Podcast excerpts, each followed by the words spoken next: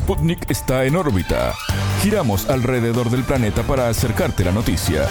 Muy pero muy buenos días. Arrancamos en órbita en esta primera mañana de la radio y en esta primera mañana del año 2024, primer programa de en órbita del año que arranca de la siguiente manera.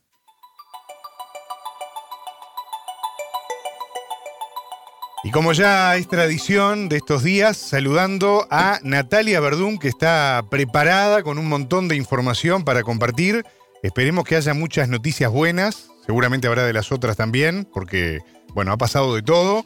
¿Cómo andamos? Bienvenida. Muy bien, Martín, muchas gracias. Eh, ¿Viste que dijiste seguramente habrá de las otras también? Sí. Bueno, seguramente hay de las otras también. Me podés ya ir firmando de que efectivamente hay de las sí, otras. Sí, sí, sí, sí. Bueno, la cuestión es que tenemos muchos temas, el año arranca movidito, eh, sin ir más lejos, se cumple y ahora vamos a estar profundizando un poco más en todo este tema, el primer aniversario de Lula en su tercer mandato, pero ya vamos a estar hablando, como decía, de este tema, porque Brasil es uno de los países que en este primer día del año se roba la atención, sin lugar a dudas.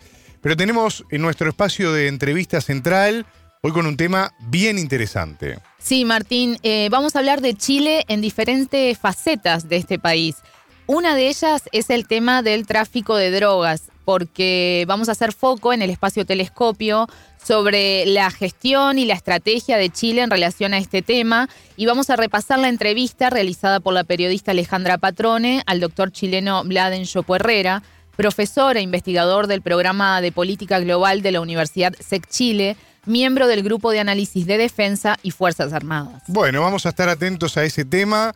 Interesante ya el planteo para que se queden escuchando en nuestro espacio de análisis telescopio. Yo hablaba recién de Brasil Mm. y en ese sentido quiero profundizar un poco más, aunque ahora en el desarrollo de las noticias vamos a estar escuchando en esta oportunidad a André Rodríguez, politólogo brasileño, coordinador del Laboratorio de Estudios sobre Política y Violencia de la Universidad Federal de Fluminense, porque estamos en el primer aniversario del tercer gobierno de Lula, este hombre que ya gobernó Brasil, el gigante sudamericano, entre los años 2003 y 2010, y que volvió después de lo que fueron los años del gobierno de Jair Bolsonaro al gobierno nacional, y, y bueno, con una tarea, eh, en algunos casos algunos lo señalan, titánica de reconstrucción nacional. Y que en el medio de esa gestión, entre la última hasta 2010 y ahora la nueva que comenzó en 2023,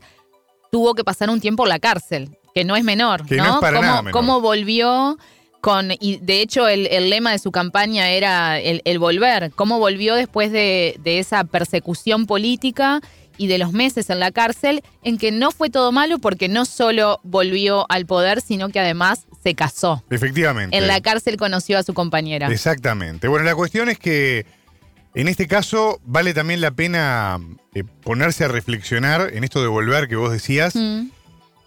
¿Qué tema el de los liderazgos, no?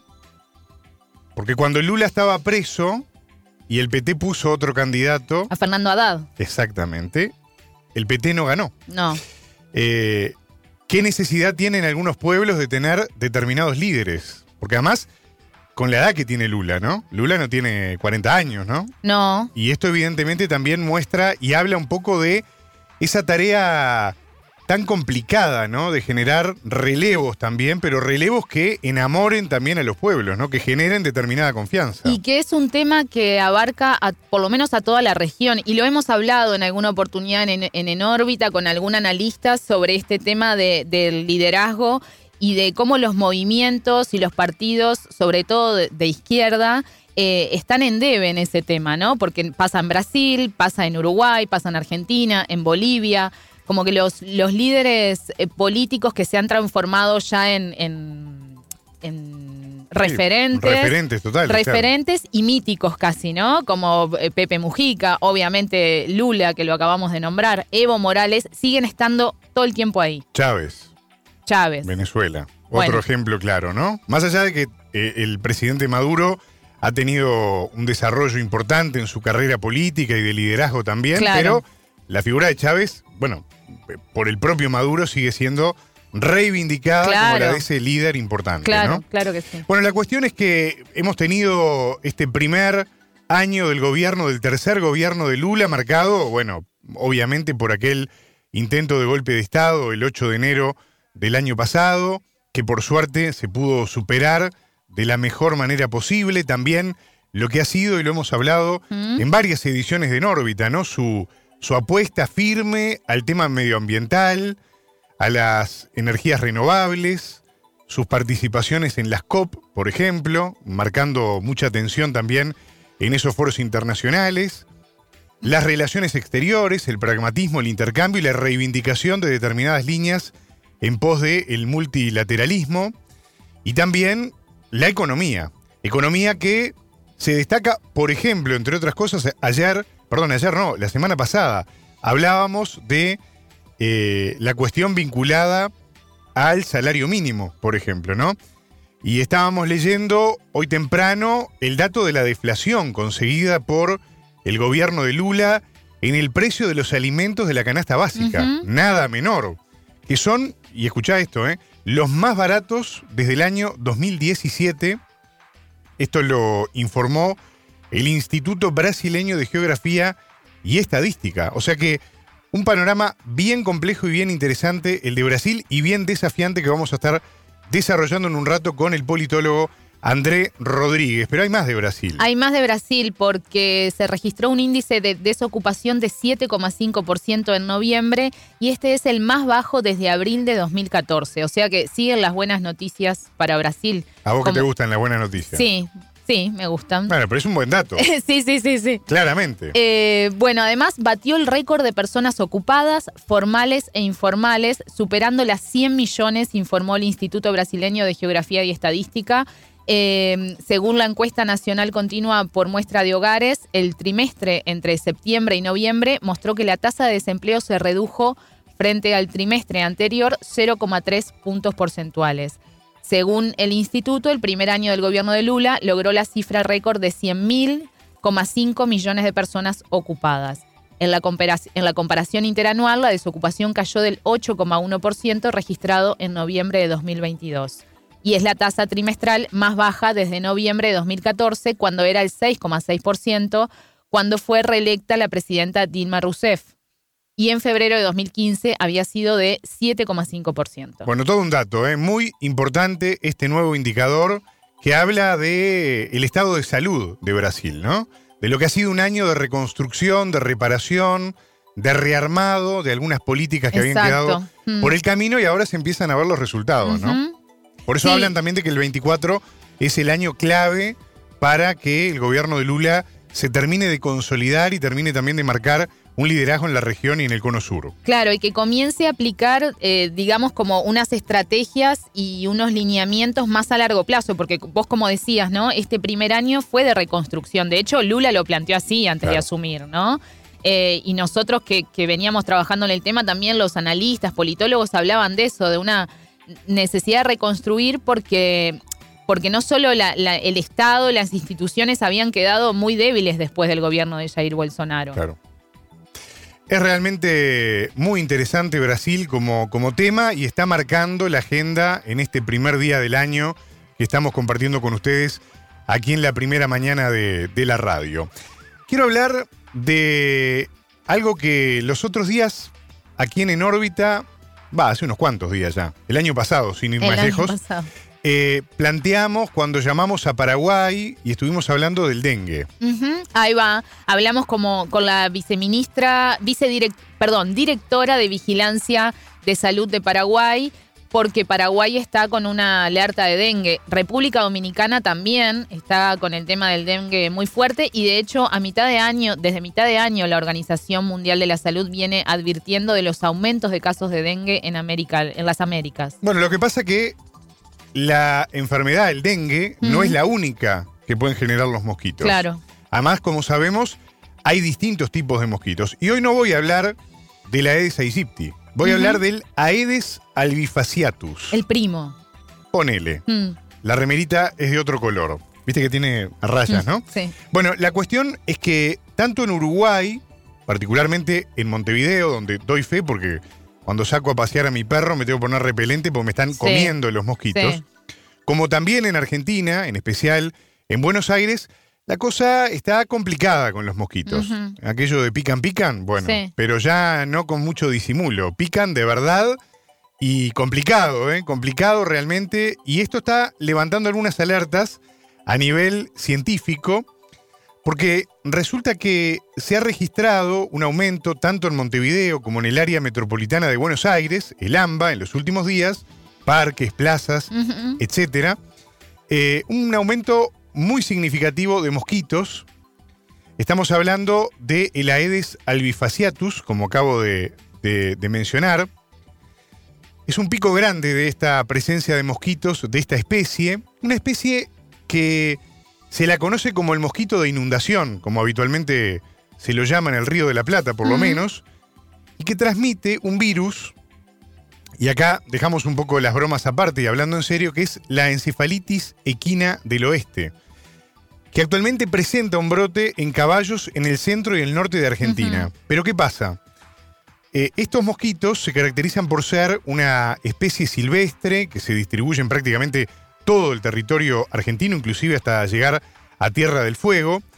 Y esta encefalitis que transmiten es una enfermedad neurológica, esto no es broma, es complicado, que es producida por un alfavirus homónimo justamente que se transmite a través de picaduras de mosquitos.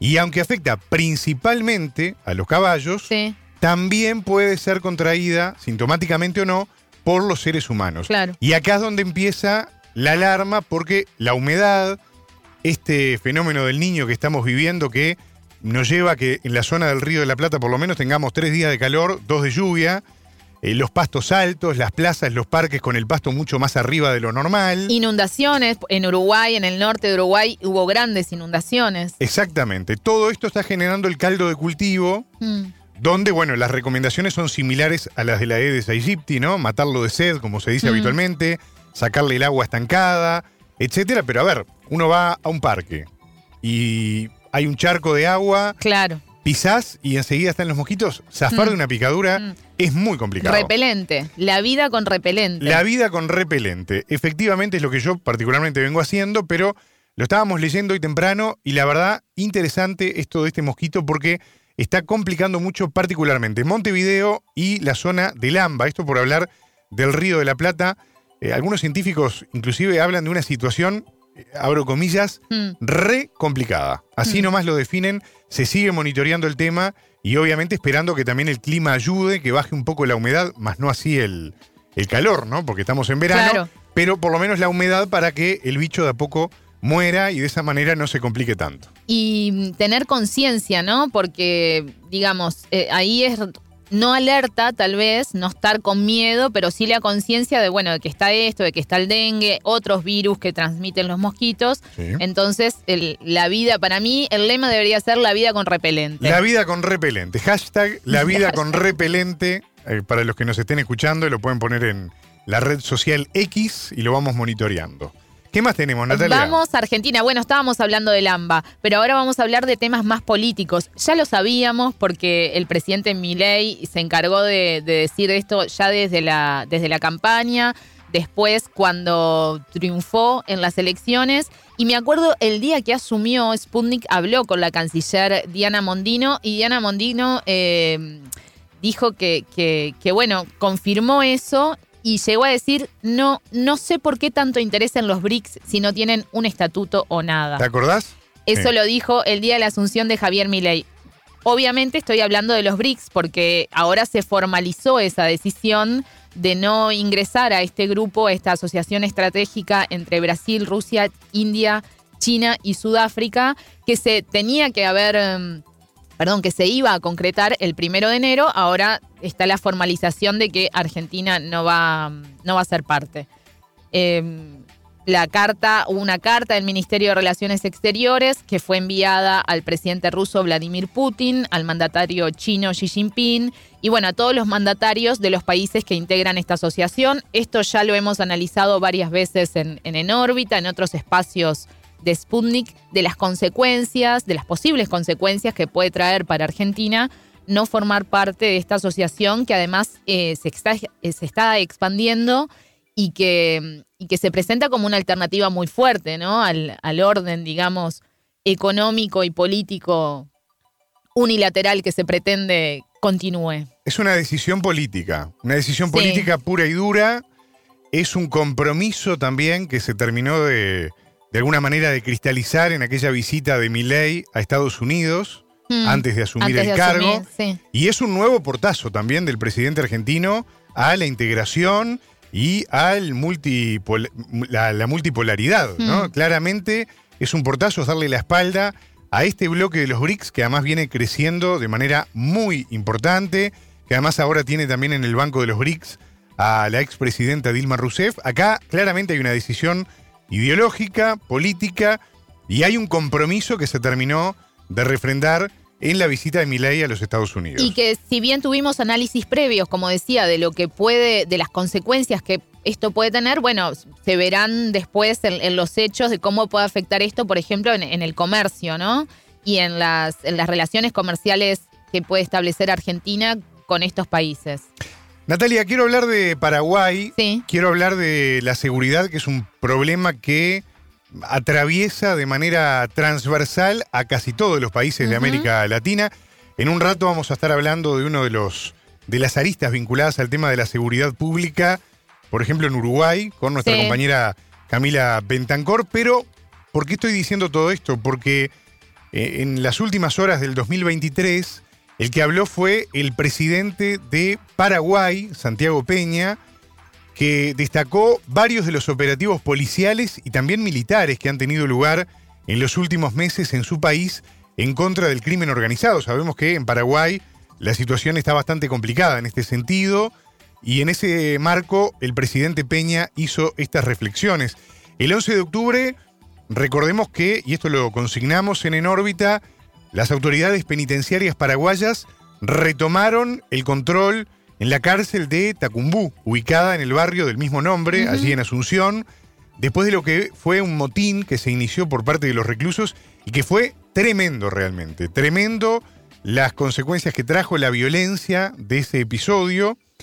Recordemos que Tacumbú es la cárcel más grande de Paraguay, estuvo bajo el dominio del clan Rotela por unas 20 horas Sí. aproximadamente, y en total 223 agentes quedaron retenidos en este mega motín y más de 30 mujeres que estaban de visita también quedaron secuestradas adentro de la cárcel. Peña consideró que el operativo en cuestión, en este, en esta, en este centro de reclusión allí en Paraguay, eh, abro comillas, ya forma parte de la historia paraguaya.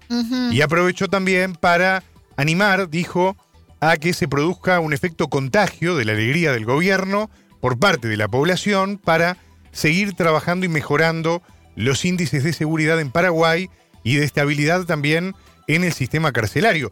Algo que recordemos que entre otras cosas, porque la economía fue lo primero que le, que le cortó la cabeza al expresidente ecuatoriano Guillermo Lazo, pero el tema de la seguridad Sí. pública y de la violencia y las mafias operando desde adentro de las cárceles también le costó muy caro al ex eh, líder ecuatoriano. Y bueno, en este contexto el presidente de Paraguay aprovechó el fin de año para dejar en claro que hay una decisión política del gobierno de ese país de terminar con este tipo de episodios y de reforzar la seguridad. Bien, bien. De, mm, de Paraguay me voy a España, Martín, porque hubo cambios en la integración del gobierno de España. Hace unos días hablábamos de, de ese tema también eh, vinculado a la, mm, al apoyo de los grupos independentistas catalanes, ¿verdad? De, hablábamos de Pedro Sánchez y de cómo... Y es- su margen de gobernabilidad. Exactamente, claro. exactamente. Bueno, ahora hubo cambios en el gabinete. eh, según informó el Palacio de la Moncloa, Carlos Cuerpo será el nuevo ministro de Economía, Comercio y Empresa en sustitución de Nadia Calviño, que pasará a ser la futura presidenta del Banco Europeo de Inversiones. Mujer de la que ya hablamos también cuando se anunció esa noticia. Aquí en En órbita hicimos un resumido pero profundo perfil de Nadia Calviño, una mujer muy respetada en el establishment español en materia de economía y que se fue por la puerta grande. De hecho, mm, estábamos leyendo hoy temprano, eh, muy bien conceptuada por parte del presidente. Claro, y se va nada menos que a una institución como el Banco Europeo de Inversiones, ¿no? Otro cambio en el Ejecutivo será la ministra de Hacienda, María Jesús Montero, que pasará a ser la nueva vicepresidenta primera del gobierno, lo que implica la desaparición de la vicepresidencia cuarta. Y el último cambio es que el ministro de Transformación Digital, José Luis Escribá, encabezará el Ministerio para la Transformación Digital y de la Función Pública al asumir la Secretaría de Estado de Función Pública. Sánchez eh, agradeció a la ex ministra de Economía Calviño, destacó su solvencia y honestidad como sus rasgos principales y celebró su nuevo nombramiento al frente del, banco que decíamos. Bueno, destacada entonces Calviño que se va por la puerta grande. Eh, una persona en este último tiempo de las más cercanas al presidente Pedro Sánchez, pegadita a él en cada uno de los debates parlamentarios, de las primeras en eh, en saludarlo, en apoyarlo, en asistirlo en esos debates cuando se paraba frente, por ejemplo, a, Núñez Feijó y se cruzaban todo tipo de agravios y de señalamientos políticos, eh, etcétera, etcétera. Bueno, en esos tradicionales este, debates presidenciales que tienen lugar en, el, en los diputados allí de, Madrid, en España. Y que a vos te gusta mucho seguir, Martín. Sí, Quiero contar a los oyentes que, te, parece muy, muy hasta divertido, te diría. Es que es un ejercicio muy interesante, porque bueno, a ver. Y el nivel de retórica también, ¿no? El nivel de retórica, claramente, porque hay, hay dos cosas que están interesantes. Por un lado, el nivel de la retórica, que me parece muy bueno porque muestra ¿no? un poco el, el posicionamiento que tiene cada uno de los líderes pero también es muy interesante desde el punto de vista de la rendición de cuentas, en un formato que evidentemente para nosotros es totalmente atípico, porque nosotros que vivimos, crecimos y, envejecemos en una república democrática que elige a un presidente, que no tiene un rey como jefe de Estado, que no hay un parlamento que lleva una candidatura a través de la conformación, como pasa en las elecciones de España de ese Congreso, para elegir un presidente que después tiene que ir ante el rey. O sea, para nosotros es todo muy diferente, muy raro, pero la realidad es que es muy interesante como ejercicio político democrático, a pesar de las diferencias que uno pueda tener, y ver ese tipo de choque fuerte de trenes es muy interesante. Tuve la oportunidad inclusive en el 2019 de estar en el fallido debate de investidura de Pedro Sánchez. Digo fallido porque demoró hasta que después hubo alianza con Podemos y finalmente se logró el gobierno que terminó hace poco y que ahora renovó. A través de otra nueva alianza importante. Efectivamente, con algunos escindidos de Podemos y en fin. Sí.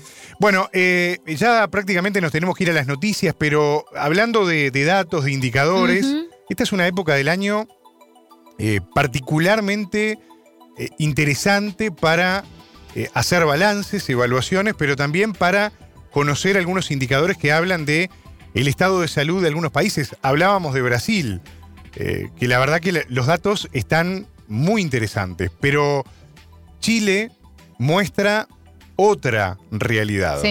Una tasa de desocupación en el trimestre septiembre-noviembre del año pasado que registró un crecimiento interanual de 0,8 puntos porcentuales y alcanzó un 8,7% a nivel nacional. Esto lo informó el Instituto Nacional de Estadísticas de Chile, que explicó además que el aumento se debió, entre otras cosas, a que el alza de la fuerza de trabajo, de un 3,8%, estos son las personas dispuestas y capacitadas a desempeñarse en el mercado laboral, fue mayor a la presentada por las personas ocupadas, estoy hablando del 2,9%. La tasa de desocupación, perdón, de ocupación informal se ubicó en 27,5% con un incremento de 0,2 puntos porcentuales en un año. Indicadores que muestran que las cosas no están fáciles en Chile, no son ni por asomo el peor escenario, pero hay un dato y un tema más a atender por parte del gobierno del presidente Gabriel Boric. Y sobre el trabajo informal que, hacíamos que vos recién hacías referencia vinculado a esto de Chile, eh, el tema del trabajo informal es un es un tema muy presente en toda la región, ¿no? En América Latina hay un debe, digamos, en, ese tema y hace poco la Organización Internacional del Trabajo decía que hubo un aumento del empleo en América Latina, pero liderado por ocupaciones informales.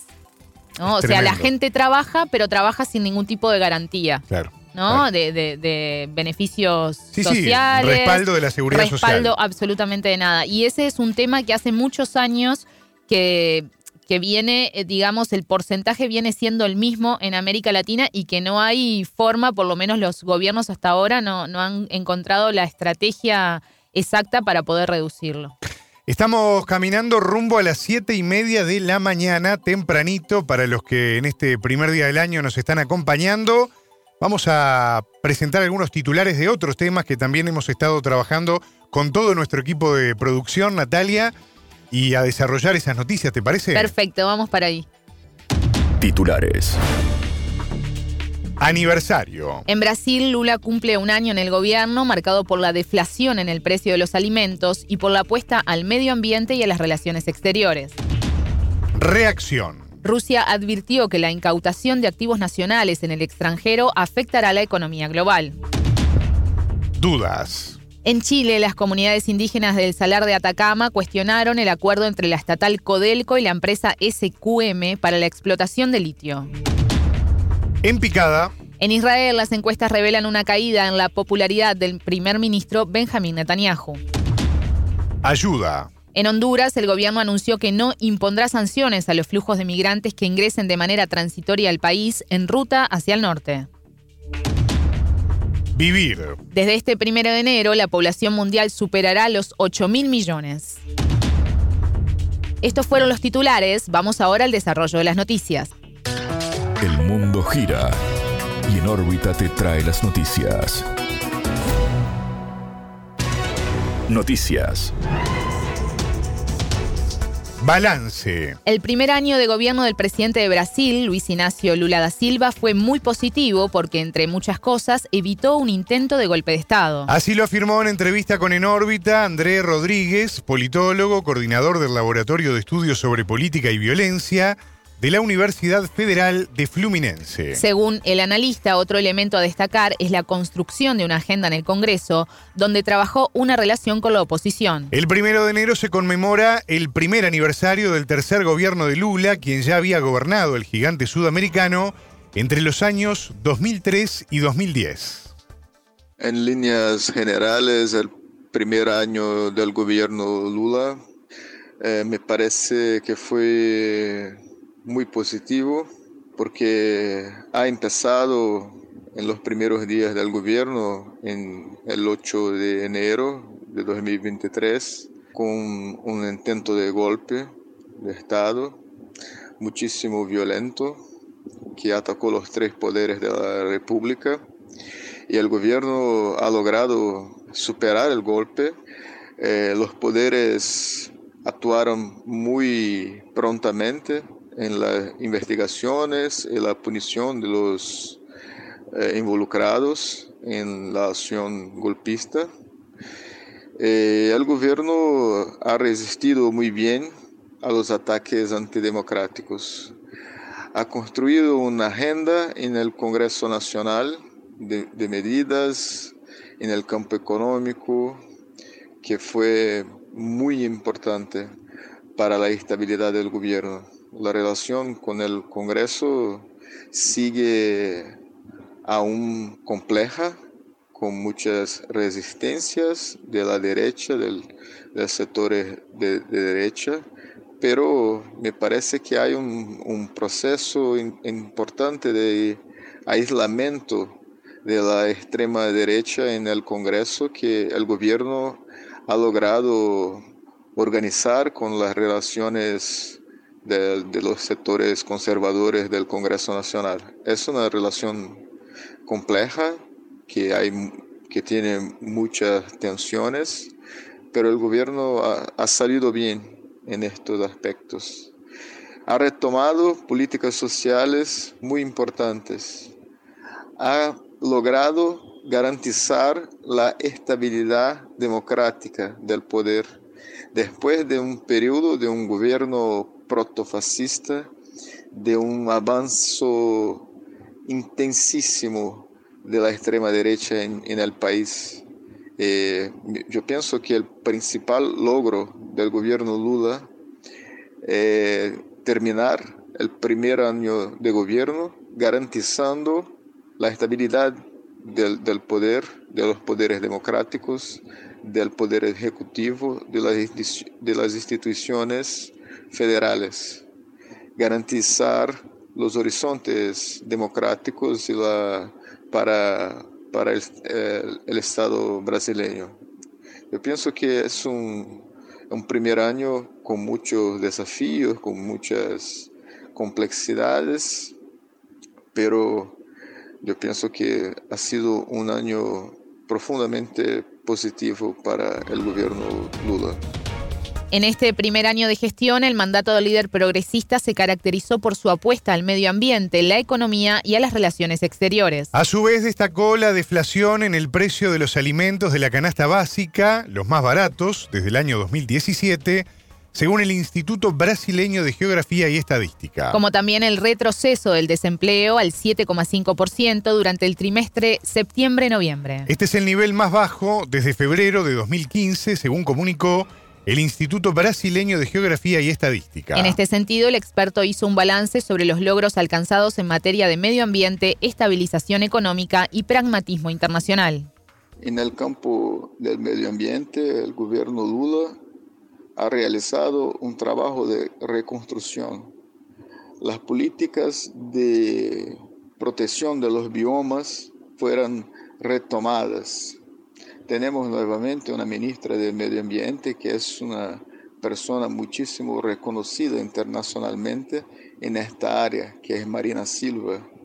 Eh, las políticas de combate a, la, ocupación ilegal de la Amazonia fueron retomadas. Entonces hay logros importantes, es un trabajo que aún tiene muchísimos desafíos porque el gobierno de Bolsonaro ha destrozado las políticas eh, ambientales en los últimos cuatro años. Pero la, reconstrucción eh, que el gobierno Lula ha realizado fue muchísimo relevante en este primer año, en este primer año con la ministra del Medio Ambiente, Marina Silva, eh, adelante en este proceso. En el campo económico, el gobierno Lula ha garantizado, este es el principal logro de este primer, primer año, ha garantizado la estabilización de la economía. Eh, había una preocupación de que los sectores de las élites económicas, el mercado financiero que hoy controla el Banco Central, estabelecessem políticas de muitíssimo inflacionárias que eh, produziriam a ampliação da pobreza, pero o governo Lula ha logrado dialogar dialogar com o Congresso Nacional em, condições muito desfavoráveis, muito difíceis, pero ha logrado las, las, las acciones para a estabilização econômica. Y tenemos nuevamente un horizonte económico de crecimiento. En el campo de la diplomacia, Brasil ha nuevamente, eh, retomado su espacio internacional de interlocución importante en diálogos multipolares con horizontes de interlocución en las relaciones internacionales, de la defensa de, los horizontes de la democracia en la gobernanza internacional. Estamos nuevamente en foros internacionales de negociación eh, con acuerdos de cooperación. Retomamos el Mercosur. Eh, el Brasil con gobierno Lula tiene nuevamente un papel, un rol importante en en el G20, entonces eh, ha retomado un espacio en la diplomacia que había sido destrozado también en, el gobierno Bolsonaro porque este gobierno tenía deliberadamente una posición de paria internacional.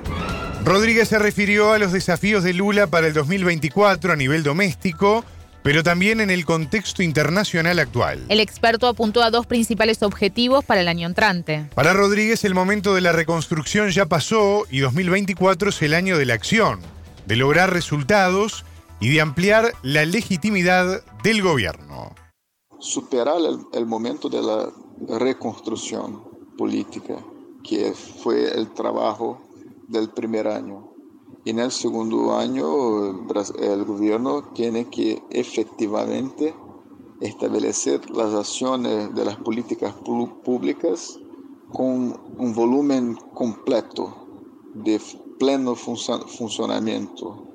Eh, empezar a lograr resultados efectivamente relevantes en el campo económico, en el campo ambiental, en otras agendas de las políticas, políticas públicas, afuera de un registro de reconstrucción. No, ya reconstruimos, ahora vamos a establecer las políticas que nuestro programa de campaña para las elecciones, los horizontes de, lo, que, de, lo que queremos eh, en el gobierno se van efectivamente a concretizar.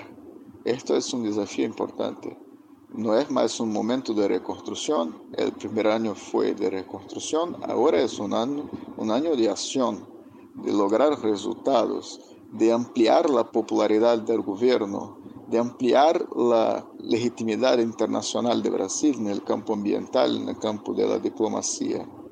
Y me parece que el segundo desafío que se articula con el primer es la relación con el Congreso Nacional, porque para establecer la efectividad de las políticas públicas, establecer los resultados económicos, sociales que, que, que el gobierno Lula depende para estabilizar y ampliar su popularidad, es necesaria la relación, una relación con el Congreso Nacional. E infelizmente el Congreso Nacional, el poder legislativo, tiene eh, una composición política de fuerte protagonismo de fuerzas de derecha, de fuerzas conservadoras, reaccionarias. Hoy no más la extrema derecha tiene mucha relevancia en el Congreso, pero es aún un Congreso conservador, un Congreso que no es ampliamente articulado con el gobierno y que va a cobrar un precio alto para que el, eh, para que el gobierno Lula realice sus políticas en el campo económico y en los campos sociales. Esto es un desafío, pero eh, hasta ahora lo que la manera como el gobierno ha negociado con el Congreso Nacional parece que tenemos un camino interesante para que esto ocurra de manera positiva. Escuchamos a Andrés Rodríguez, politólogo, coordinador del Laboratorio de Estudios sobre Política y Violencia de la Universidad Federal de Fluminense. Reacción. Rusia advirtió que la incautación de activos nacionales en el extranjero afectará la economía global. Será un duro golpe, se socavará la confianza de otros países, dijo el portavoz del Kremlin Dmitry Peskov. El funcionario subrayó que esto violaría el derecho internacional y otras leyes, incluidas las nacionales. Los comentarios tienen que ver con la propuesta de Estados Unidos a sus socios del G7 de analizar cómo apoderarse de los activos congelados rusos por valor de 300 mil millones de dólares, como informó el Financial Times. El grupo de los siete lo forman Alemania, Canadá, Estados Unidos, Francia, Reino Unido, Italia y Japón. Según el medio, Washington sufrió presentar la, sugirió presentar las posibles variantes en febrero de 2024 ante la próxima reunión de la asociación. Se minaría la confianza en los postulados básicos del sistema económico mundial, agregó el portavoz del gobierno ruso. Peskov asimismo enfatizó que Moscú dispone de una lista de bienes que pueden ser incautados a otras naciones en respuesta a sus acciones. El Ministerio de Exteriores calificó la congelación de activos como un robo a los inversores privados rusos y a las instituciones públicas del país. Dudas. En Chile, comunidades indígenas del Salar de Atacama cuestionan el acuerdo entre la estatal Codelco y la empresa Sociedad Química y Minera, SQM, para la explotación del litio. Con rechazo y profundo desagravio, el Consejo de Pueblos Atacameños recibe la noticia para extender un convenio inconsulto hasta 2060 dicen en un comunicado. El 27 de diciembre, el presidente Gabriel Boric informó sobre la concreción de esa asociación pública-privada enmarcada en la Estrategia Nacional del Litio presentada en abril. Chile es el segundo productor mundial del mineral, ahora a cargo de SQM y la estadounidense Albert Mail con contratos de arriendo con la Agencia de Fomento Estatal Corfo. El contrato de SQM y Corfo vencía en 2030, por lo que ahora será extendido, aunque el Estado tendrá el 50% más uno de la participación en el proyecto. Hay ocasiones en que podemos estar felices por nuestra patria y nuestro futuro, dijo el presidente al anunciar el acuerdo en cadena nacional.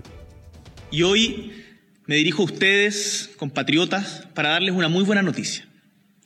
El 23 de abril pasado, cuando presenté al país la Estrategia Nacional del Litio, informé que había instruido a Corfo encontrar, a través de Codelco, la mejor fórmula para asegurar la participación de Chile en la exploración y explotación del litio.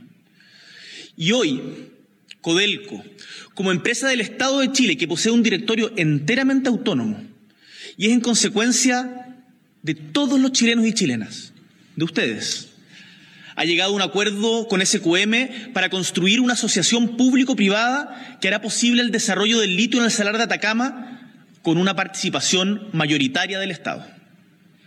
Se trata, estimados compatriotas, de un hito sin precedentes en la industria minera chilena y de un avance concreto para alcanzar el desarrollo justo y sostenible que todos y todas anhelamos. De esta forma, cumplimos con asegurar la participación del Estado en la extracción del litio en el Salar de Atacama, misión encomendada a Corfo y Codelco, en tan solo ocho meses. Este encargo no era sencillo. Y como era previsible, hubo quienes alzaron la voz y afirmaron categóricamente que era preferible dejar la explotación del litio en manos privadas y que el Estado debía solo limitarse a recoger impuestos.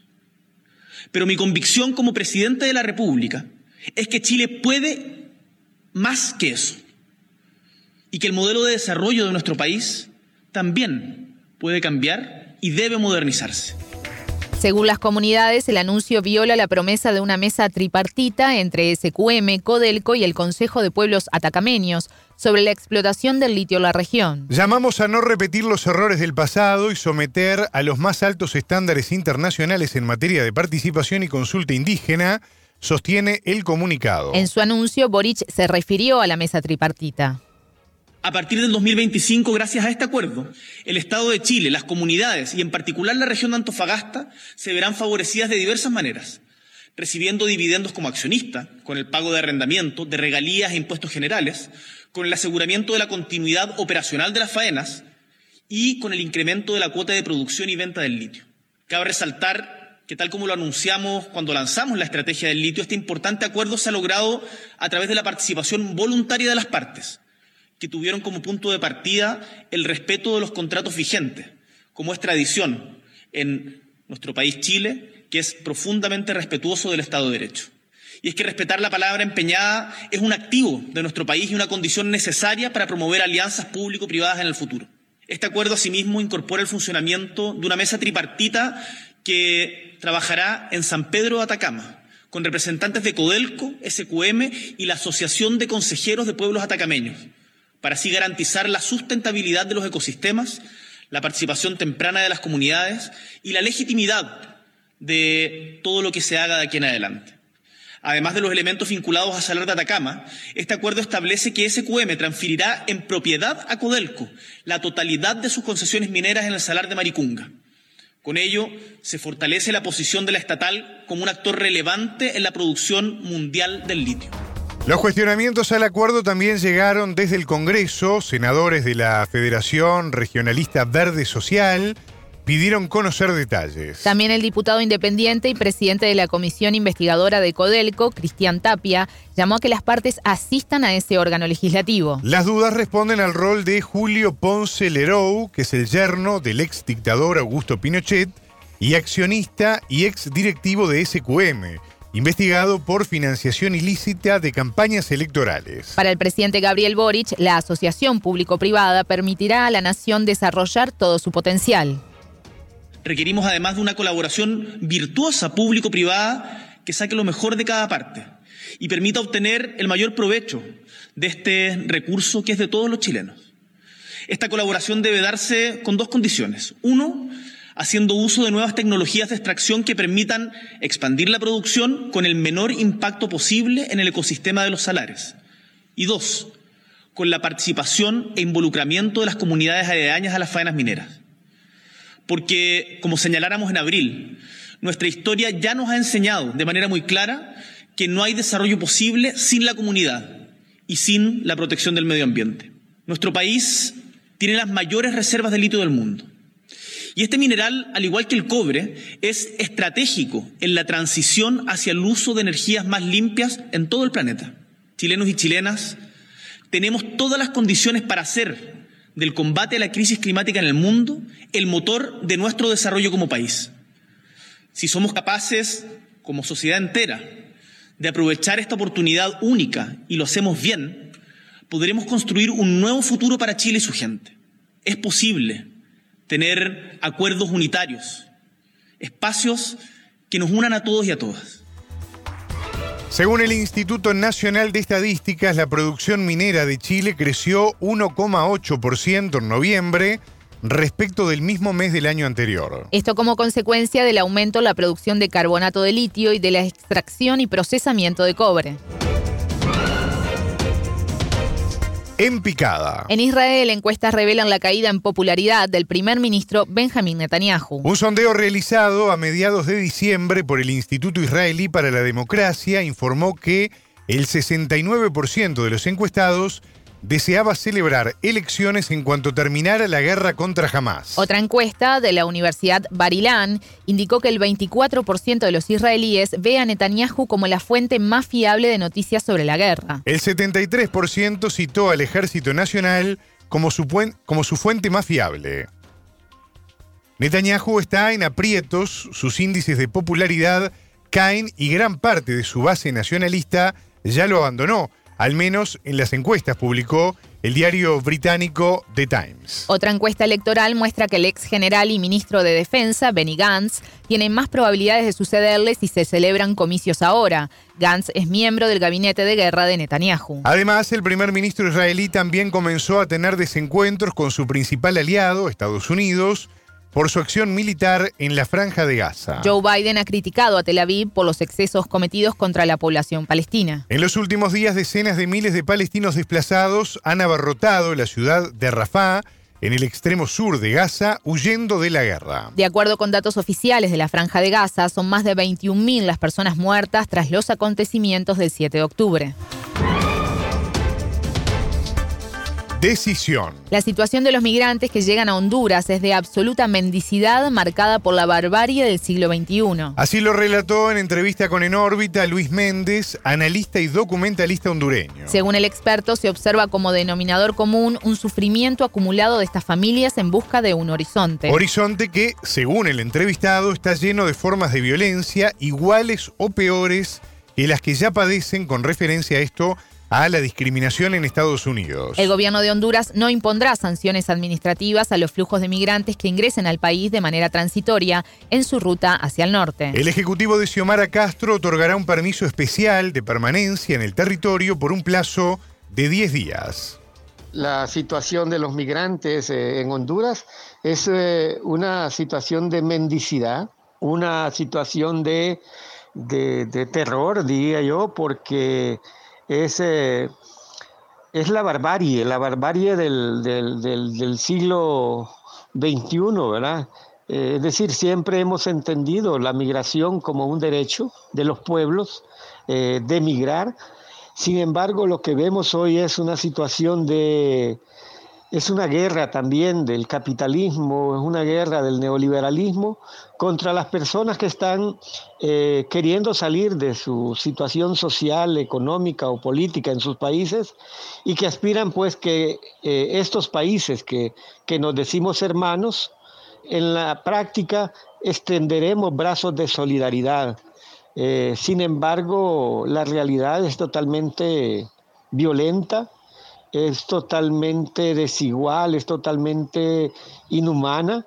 Entonces, eh, para sintetizar, eh, lo que vemos es un sufrimiento acumulado de familias eh, buscando un horizonte donde las formas de violencia sin duda que son igual o peores. Y me refiero a toda la situación en el norte de México y la situación ahora en Texas y otros estados de Estados Unidos, donde eh, la violencia en contra de los migrantes no cesa y cada vez es peor. El entrevistado brindó detalles sobre el marco en el que el gobierno de Castro tomó esta decisión, a la que definió como muy acertada. El contexto se da a dos años, de muy pronto a cumplir dos años del gobierno de, la presidenta Xiomara Castro, eh, del Partido Libre, del, gobierno de la refundación. Y eh, me parece, en primer lugar, una decisión muy acertada, tardía pero acertada, porque 2023 eh, es un año donde se incrementó en un 195 la migración irregular comparada con el 2022, ¿no? 2023 eh, han sido más de 300 mil migrantes, eh, 3.195 que fueron registrados eh, en el Instituto Nacional de Migración de enero a septiembre 2023, mientras en 2022 se reportaron 109 mil eh, migrantes que cruzaron el país. Entonces, como vemos, es una, cifra alarmante, eh, un 195% es muy significativo, pero más allá de las cifras, dentro de eso hay mucho sufrimiento, mucha marginalidad, mucha exclusión y pocas decisiones acertadas del Estado con respecto a velar por la seguridad, por el derecho a, a una migración eh, sin violencia en eh, el cruce entre fronteras. ¿no? ¿Y por qué el Ejecutivo toma esta decisión? Tiene que ver porque eh, en el mes de diciembre el Congreso Nacional convocó a, los diputados de las otras fuerzas políticas en el gobierno, eh, del, Partido Nacional, del Partido Liberal y de esta otra fuerza política eh, donde la encabezó Salvador Narrala, ¿no? el PAC. Entonces, ¿qué es lo que sucedió? Que estos partidos de oposición, que están totalmente, digamos, bloqueando iniciativas que deben de tomarse de manera urgente en el país, boicotean todas estas iniciativas para afectar supuestamente al Partido Libertad y Refundación. Eso ha pasado con la elección del fiscal general, eso está pasando con la elección de del nuevo, los nuevos representantes en el Tribunal Superior de Cuentas. Entonces estamos en una situación, digamos, de un Congreso Nacional que va a llegar al 25 de enero, donde debe de haber una nueva junta directiva, y si estas fuerzas políticas no se ponen de acuerdo, no, no llegan a consensos, estaremos entrando pues a una etapa, digamos, muy crítica adentro o dentro del de, eh, legislativo. Ante esa situación de inoperancia, de incapacidad, entonces la presidenta Xiomara Castro toma la decisión de esta eh, este permiso, digamos, para no seguir eh, flagelándole la vida a los migrantes que día con día eh, van de camino al norte. El Instituto Nacional de Migración explicó que la decisión anunciada responde a la no aprobación de la prórroga de la amnistía migratoria vigente hasta el 31 de diciembre. El organismo responsabilizó a los diputados del opositor Partido Nacional y a sus aliados en el Congreso Nacional por negar esta amnistía. Y destacó la decisión de la presidenta Castro, quien aplicó una política migratoria humanista al reconocer la migración como un derecho humano. En este contexto, el analista opinó que los permisos especiales deberían extenderse por un plazo mayor y llamó al gobierno a atender el tema con más profundidad.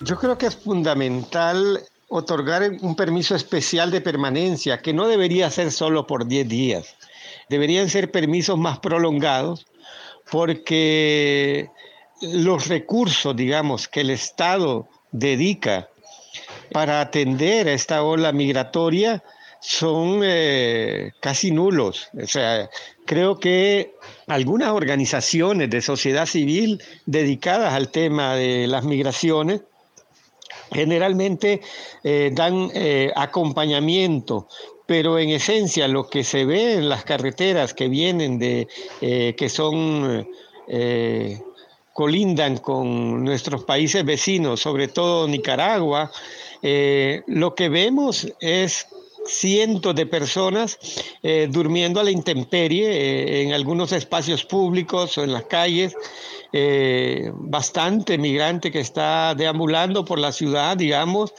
pidiendo ayuda con banderas, sobre todo de, Venezuela. Y también eh, lo que vemos es eh, mucho joven, muchos niños, niñas, sufriendo pues una, una, situación terrible por el tema migratorio.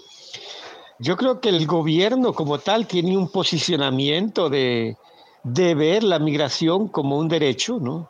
Pero es que esto, estas no son migraciones, eh, estas son oleadas de, de, dolor, de sufrimiento, de, indiferencia también, no solo de, parte del Estado, sino de, gobiernos locales, de alcaldías, con una responsabilidad que sería, debería de ser global. Eh, con respecto a, miles de personas que pasan pues eh, aspirando a llegar al norte. ¿no? Yo creo que eso, el gobierno tiene un desafío en, en cuanto a su política migratoria que va más allá del discurso, va más allá del posicionamiento y tiene que ver con tomar decisiones. Y esas decisiones pasan por eh, dedicar recursos, dedicar personal técnico, asistencia médica, asistencia alimentaria, asistencia psicoemocional también eh, para estas eh, familias, para las mujeres muchas veces maltratadas o abusadas en esta ruta migratoria. Creo que hay muchas situaciones que deben ser atendidas con mayor celeridad y con mayor responsabilidad. Escuchábamos a Luis Méndez, analista y documentalista hondureño. Vivir. La población mundial superará los 8 mil millones el primero de enero de 2024. La cifra se alcanza tras registrar un crecimiento en 75 millones de personas en el último año, estimó la Oficina del Censo de Estados Unidos. Durante enero del año entrante se registrarían 4,3 nacimientos y 2 fallecimientos por segundo a nivel mundial. En tanto, la oficina proyectó para el país norteamericano una población de casi 336 millones de personas, para el primero de enero de 2024. Al arranque del año se prevé que en Estados Unidos se produzca un nacimiento de cada 9 segundos y una muerte cada 9,5 segundos. Sin embargo, la inmigración impedirá que la población descienda. El informe estima que este fenómeno añade a una persona a la nación cada 28,3 segundos. Esta combinación de nacimientos, muertes e inmigración internacional neta aumentará la población del país en una persona cada 24,2 segundos. La marca de los 8 mil millones de habitantes en el mundo ya la había informado Naciones Unidas el 22 de noviembre de 2022. La diferencia responde a que los países cuentan su población de forma distinta, si es que lo hacen. Muchos carecen de sistemas para registrar los nacimientos y las defunciones. Algunos de los más poblados, como India o Nigeria, llevan más de una década sin elaborar un censo.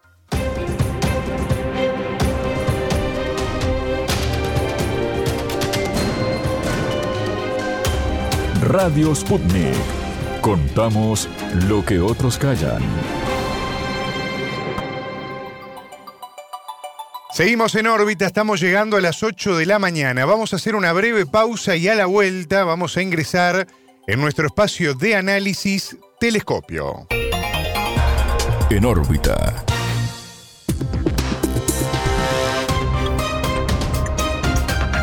Radio Sputnik te acompaña todo el día para mantenerte bien informado.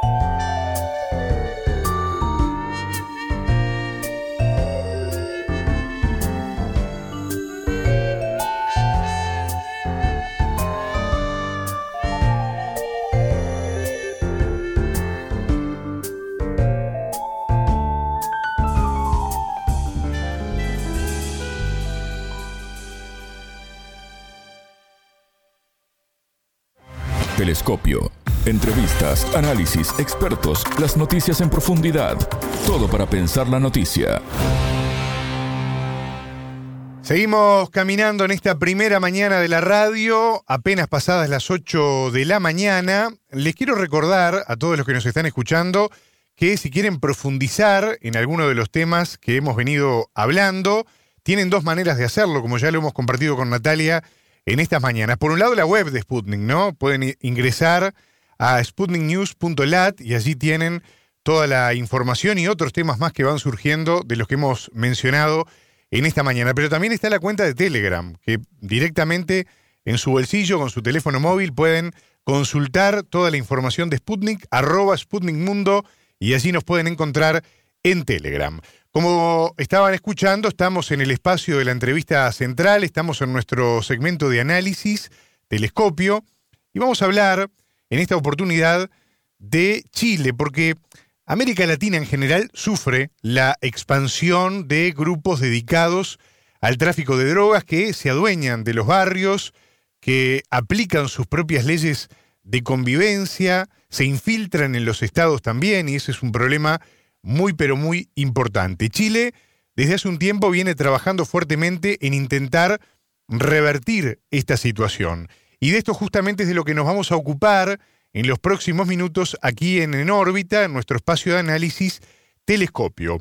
Vamos a repasar la entrevista realizada por nuestra compañera, la periodista Alejandra Patrone, con el doctor chileno Vladen Yoporrera, profesor e investigador del programa de política global de la Universidad SEC de Chile y miembro del Grupo de Análisis de Defensa y Fuerzas Armadas de ese país.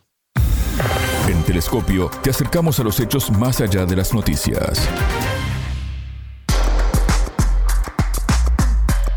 La propuesta del presidente de Chile, Gabriel Boric, de limitar los llamados narcofunerales a 24 horas y que se realicen solo dentro de los cementerios o crematorios, pone sobre la mesa el crecimiento de los grupos delictivos y la lucha por los territorios. Desde 2019 hasta la fecha se realizaron más de 1.700 cortejos de alto riesgo en el país andino, donde parte del homenaje al fallecido consistió en disparar al aire, usar pirotecnia y apropiarse de las calles.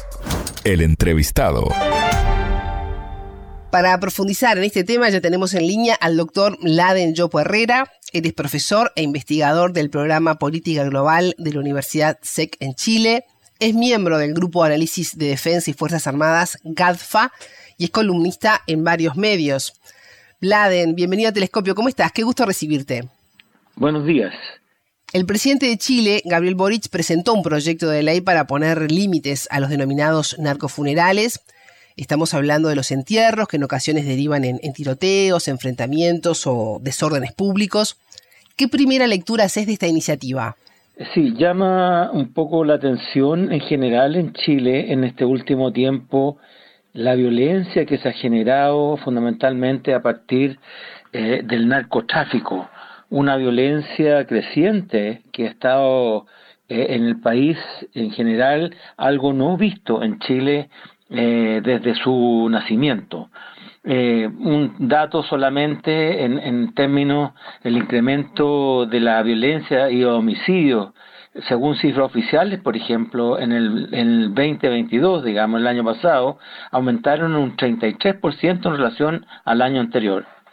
En Chile, en general, los homicidios o la violencia, ¿no es cierto?, en general, producto de la, de la criminalidad, tenía un vínculo o se conocían, digamos, un poco los patrones.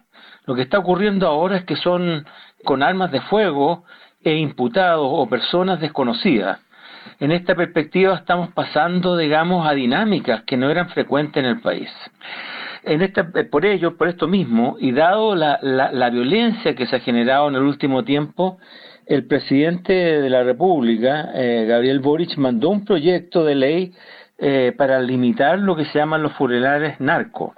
Eh, lo que se trata en, en, el fondo en esto, eh, primero es copar los espacios públicos por donde se mete las rendijas, por donde entra el narcotráfico, la criminalidad, la violencia que trae consigo, ¿no es cierto?, con más estatalidad. es decir, la estatalidad vista no solamente en lo que es el control de los funerales y sus limitaciones, sino también a través de leyes que de alguna forma restrinjan todo lo que es el, operar de estos grupos delictuales. El objetivo, por lo tanto, es prevenir que hechos delictivos o actos de violencia e inseguridad social eh, eh, se den a través de lo que se llaman estos narcofunerales. El presidente Boris presentó una ley, ¿no es cierto?, por lo tanto, para limitar en forma estricta los funerales eh, de, los narcotraficantes o de los criminales con presencia, ¿no es cierto?, en este ámbito. El proyecto tiene como objetivo prevenir la ocurrencia de actos delictivos y actos de violencia y seguridad social asociados a estos funerales de riesgo, a través de la regulación de la realización de funerales de riesgo para la seguridad y el orden público, limitar los plazos, los lugares para llevar a cabo la sepultura en casos de funerales que presenten un riesgo para la seguridad y al mismo tiempo establecer criterios y condiciones para realizarlo, es decir, tener un control de lo que es el espacio público. La de los narcofunerales son cada vez más eh, recurrentes en el país. En muchas ocasiones eh, obligaron a suspender las clases en establecimientos educativos por los riesgos asociados a estas prácticas. ¿Qué sucede en esos narcofunerales y cómo afectan a la sociedad? Los narcofunerales son cada día más recurrentes, sí, es cierto. Es cierto porque el narcotráfico es una realidad cada vez más recurrente y más presente en Chile. Eh, inicialmente, eh, el narcotráfico, evidentemente hay ciertos datos que lo llevan incluso a la década de los 40, pero eran elementos bastante, estamos hablando de hace 80 años atrás, un poco más, digamos, eh, eran personas, digamos, en un mercado contrabando que se juntaban con seda y otro tipo, digamos, de delito, el comercio de robo, reducción de especies, es decir, era un elemento de crimen menor. Ya por la época, diría yo, de los 70 empieza a, determinarse, ¿no es cierto?, la existencia en Chile de innumerables pequeños eh, laboratorios artesanales donde se refinaba eh, desde medio kilo cocaína hasta algunos dotados de, con elementos necesarios para producir decenas de kilos de alta pureza. En 1971 recién eh, se empieza a ver una presencia ya, ya más oficial eh, en términos del narcotráfico, cuando informó que el número de, laboratorios, informó el año 71 que el número de laboratorios eh, iba aumentando enormemente. Las organizaciones mafiosas internacionales ya pues poseían eh, en esta perspectiva elementos, digamos, que estaban tenían presencia en el país. En el caso hoy día, digamos, los narcofunerales están muy ligados a lo que son la globalización del crimen organizado y por fundamentalmente de las organizaciones mafiosas internacionales que ya poseen, ¿no es elementos eh, de, internacionalización, ¿no es cierto?, donde abren nuevos mercados en diversos países. Y para ello, ¿no cierto?, Chile ha sido un objetivo prioritario en los últimos años, enviando evidentemente emisarios que aparentan ser empresarios honestos, pero sin embargo detrás de ellos está eh, todo el elemento, digamos, del proceso criminal nos encontramos con muchas bandas extranjeras, que ya después las voy a eh, enumerar algunas, digamos, pero que sin embargo hoy día están presentes y que están presentes con, de alguna forma, una violencia creciente y que de alguna forma está afectando eh, elementos eh, en la sociedad directamente en la vida cotidiana de las personas, no solamente porque se apropian de espacios, sino porque de alguna forma entran a través de lo que es la disputa territorial a colocar en riesgo la vida de las personas eh, a través, ¿no es cierto?, de lo que es el enfrentamiento entre estas bandas. Por lo mismo, digamos, estos narcofunerales, o, o, en el fondo lo que son las bandas que están detrás de estos narcofunerales, hay una política en general global del Estado para tratar de restringirle los espacios restringirle no solamente los funerales, ¿ah? aquí también estamos hablando del tema, por ejemplo, de todo lo que son eh, eh, las, las animitas o recuerdos o formas o formatos que de alguna forma los vayan representando y los vayan de alguna forma enarbolando. En el caso, eh, se han destruido casas, digamos, de narcotraficantes, se han destruido lo que llaman de alguna forma ánimas, que son construcciones donde se les recuerda, etcétera, etcétera. Repasaba más temprano algunas cifras y desde mayo de 2019 a la fecha se han registrado más de 1.736 funerales de este tipo, deteniendo la policía más de 1.302 personas acusadas de delitos en este contexto. ¿Cuál es la dimensión del problema? Bueno, este es un problema global. Este es un problema global.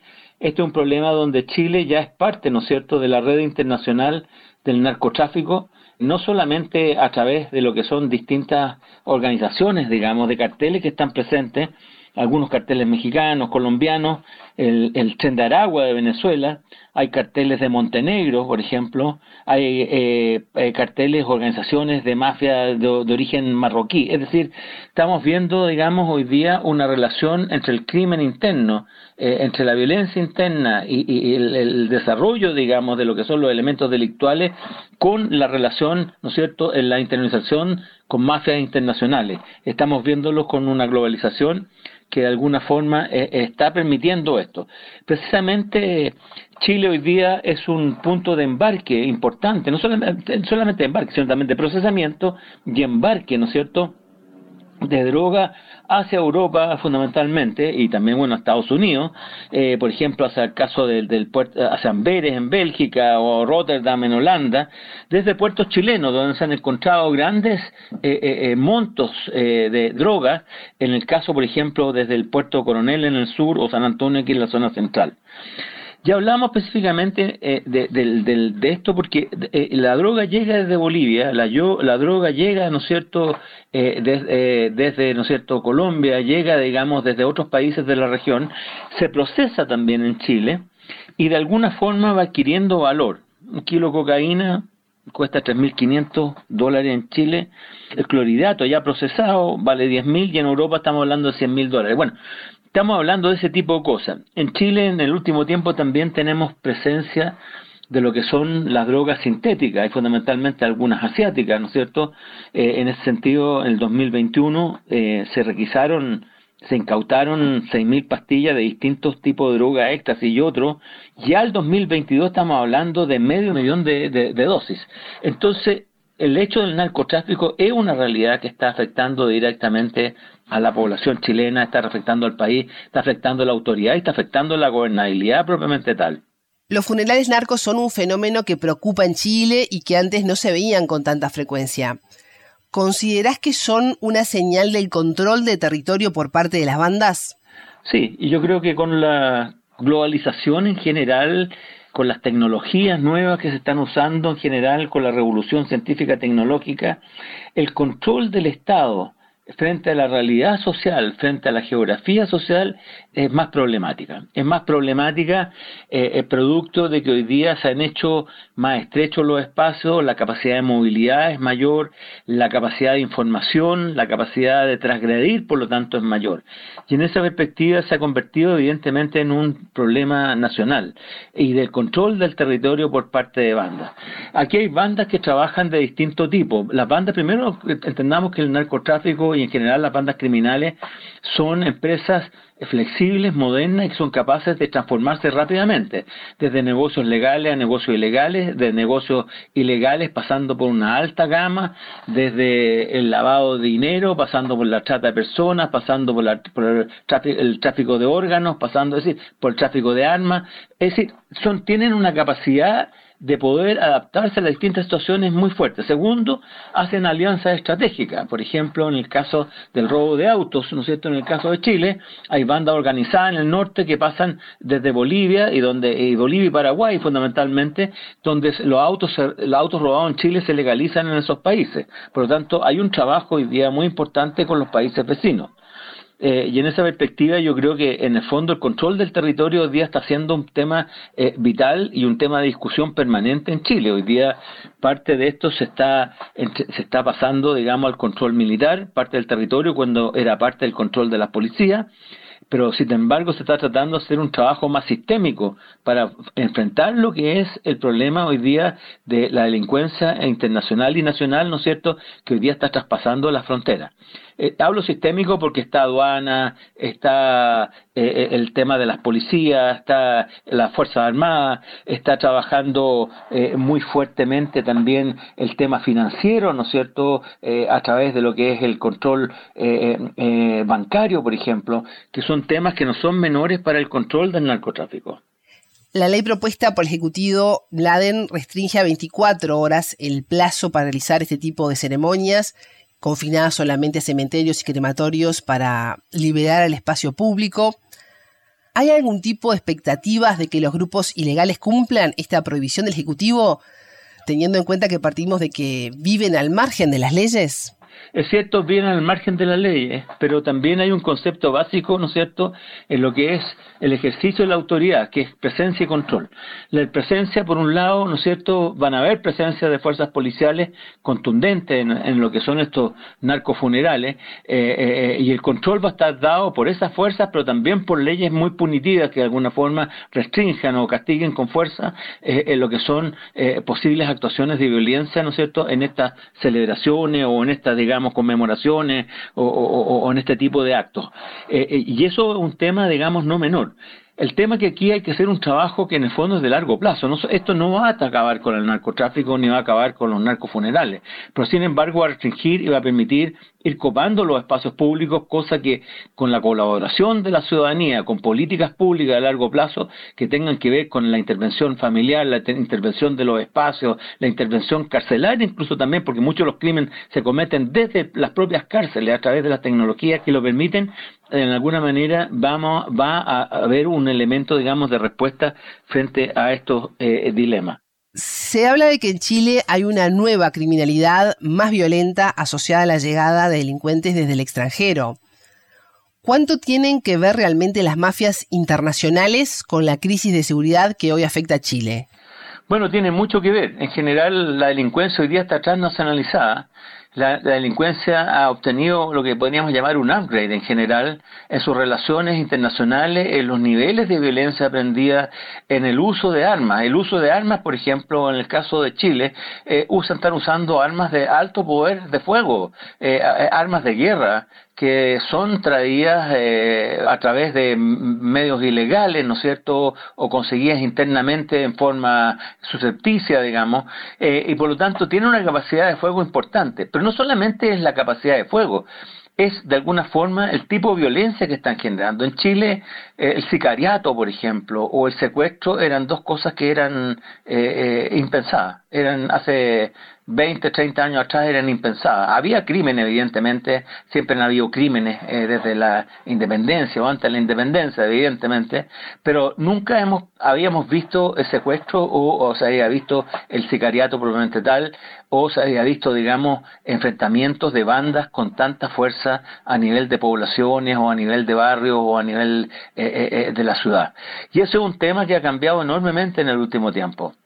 Y eso tiene que ver directamente con las mafias internacionales, con las fórmulas, con los métodos, eh, con los formatos que de alguna forma han entregado eh, mafias, digamos, y organizaciones criminales internacionales, fundamentalmente en este caso el caso de México, ¿no es cierto?, lo que son los Zetas y los, distintos clanes, digamos, que hoy día manejan la droga y que de alguna forma están presentes en la región. No solamente en Chile, en Perú también están presentes en lo que es el BRAE, fundamentalmente.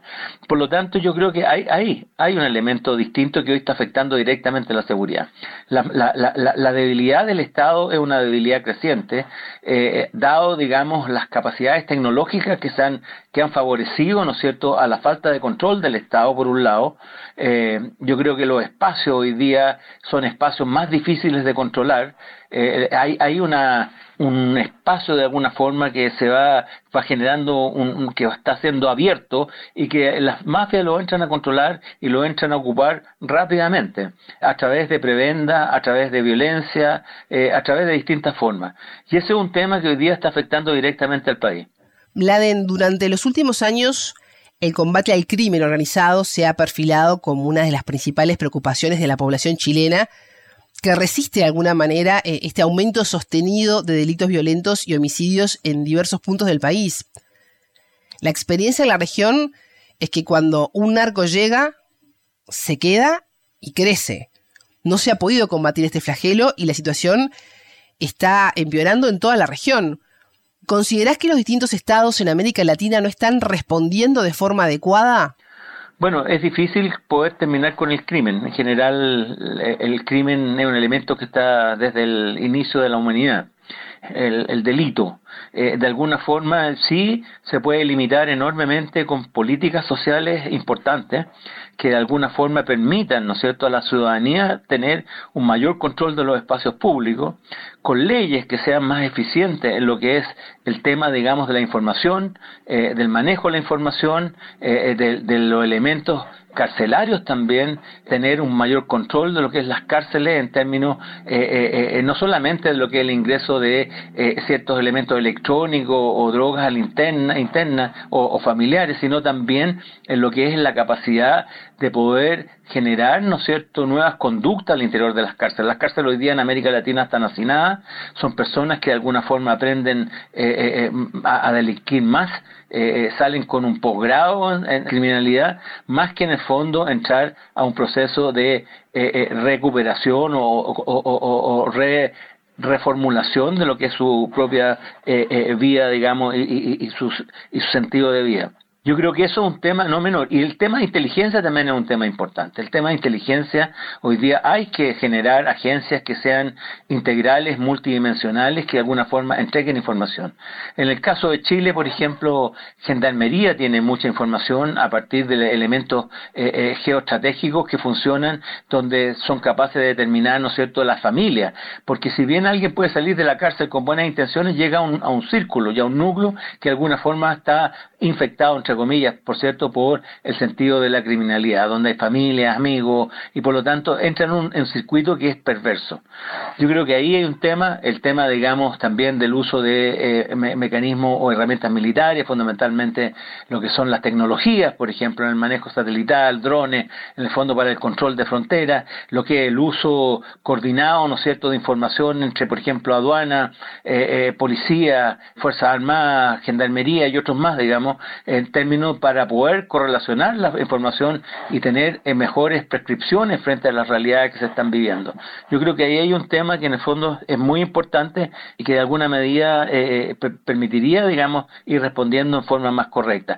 Y también no menor es la cooperación internacional. Chile le ha pedido, por ejemplo, frente al tren de Aragua, al presidente Maduro cooperación frente a este tema y el presidente ha, cooperado, digamos, ya empezando a ver una relación más fuerte para poder ver, ¿no es cierto?, la, incidencia y poder controlar este fenómeno del tren de Aragua. Así como lo está haciendo con Perú, lo está haciendo con el caso Bolivia, lo está haciendo con varios países eh, e incluso a nivel internacional en general. El gobierno de Gabriel Boric dijo estar evaluando la construcción de otra cárcel de máxima seguridad. ¿Qué se sabe de esa alternativa?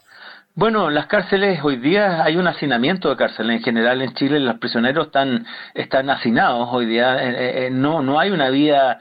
La vida en la cárcel hoy día es bastante inhumana. Yo diría que en toda la región ¿ah? no es un tema de Chile nomás y quizás a nivel mundial a veces es peor. Pero en el fondo hay una preocupación porque si se quiere de alguna forma sacar a, las personas que están en la cárcel del crimen, hay que darle también posibilidades de tener y aprender y generar nuevas conductas en espacios que sean relativamente positivos. Y eso es un tema de cárcel, digamos, eh, internacional es importante. No se trata de la cárcel que tiene Bukele en, El Salvador, donde meten a diestra y siniestra sin juicio previo, eh, con declaraciones falsas, es decir, a cualquier persona que de alguna forma se crea sospechosa se le mete en la cárcel. No se trata de eso, se trata más bien de ir ampliando y también generar cárceles que de alguna forma respondan a las seguridades necesarias. Hay hoy día capacidad, digamos, de la delincuencia con alto poder de inteligencia, alto poder de fuego y alta posibilidad, ¿no es cierto?, de poder liberar a lo que son eh, sus cabecillas a veces de recintos carcelarios. Y eso implica tomar nuevas decisiones y, y empezar a ver, digamos, la posibilidad de contrarrestar, de tener respuestas que de alguna forma securicen lo que son las decisiones del propio Estado. ¿Y qué puede aprender Chile de otros países latinoamericanos a la hora de combatir el crimen organizado? Uno, yo creo que lo más importante es que el crimen eh, no se puede combatir solamente con fuerza. Aquí no se trata de involucrar a las Fuerzas Armadas, por ejemplo, que no están a veces acondicionadas para combatir el crimen organizado, eh, fundamentalmente porque son fuerzas que están eh, para combatir un enemigo similar, en el caso, digamos, eh, es distinto al, concepto de crimen organizado o de delincuencia interna. No quiere decir que no puedan colaborar, evidentemente siempre pueden colaborar como parte de las capacidades del Estado, a través de distintas formas. Segundo, son susceptibles de alguna forma de ser corrompidas, digamos, por el narcotráfico. Es decir, quien aguanta un cañonazo de un millón de dólares, digamos, en este caso 100 mil dólares bastaría a veces, o 50 mil, en el fondo, para dar vuelta la cabeza y no mirar dónde están sucediendo los hechos. Tercero, eh, el tema de los derechos humanos. Las Fuerzas Armadas están para combatir un enemigo, digamos, donde eh, eh, es un enemigo similar y no una civilidad. Y eso es un tema no menor. Yo creo que ahí hay un tema que se puede aprender directamente del caso de México. Segundo, que este es un trabajo interagencial, no es un trabajo solamente de las policías el trabajo interagencial implica, ¿no es cierto?, el trabajo mancomunado de todas las capacidades del Estado, desde la formación, desde las limitaciones, ¿no es cierto?, de la propia eh, sociedad civil que limite y ocupe espacio, eh, que los colegios enseñen, digamos, controlen, hasta lo que son los elementos ya más punitivos o los elementos legales o los elementos, digamos, de inteligencia que puedan haber detrás en lo que son la investigación de los casos delictuales. Yo creo que ahí hay un tema que se ha aprendido enormemente. Ya no basta solamente las policías o leyes.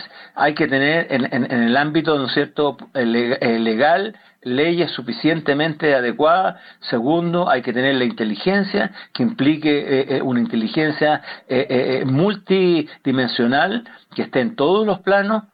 Tercero, yo creo que hay que tener es importante tener una mirada, digamos, de largo plazo, que este es un tema que va a tomar bastante tiempo en tratar de, controlarlo adecuadamente. Y yo creo que también el tema internacional no es un tema menor. Yo creo que esto es un tema que debería de alguna forma ser una de las prioridades de la agenda internacional producto de lo que está sucediendo. Aquí hay una discusión vieja que viene del tiempo de los 60, 70, digamos, que dicen si no hay demanda no hay oferta. Evidentemente, ahí hay un tema no menor. Lo que pasa es que hoy día la oferta y la demanda está muy mixturada, porque el consumo interno, en el caso de Chile, o el consumo interno de uno de los países de mayor demanda, en el caso de Estados Unidos, también está contra tiene una contrarrespuesta de una oferta. En el caso de Estados Unidos, muchas de las armas que usan los carteles mexicanos provienen de Estados Unidos. Entonces, aquí hay que tener una concepción de trabajo mancomunado y un plan común, en el fondo, para poder tratar el tema del narcotráfico. Yo creo que, eh, en el fondo, ese es el tema fundamental. Telescopio. Ponemos en contexto la información. Hasta aquí, Telescopio Pueden escucharnos por sputniknews.lat. Ya lo saben, la frase del día la escucharon en telescopio. Todas las caras de la noticia en telescopio. El hecho del narcotráfico es una realidad que está afectando directamente a la población chilena, está afectando al país, está afectando a la autoridad y está afectando la gobernabilidad propiamente tal. Telescopio, un espacio para entender lo que sucede en el mundo.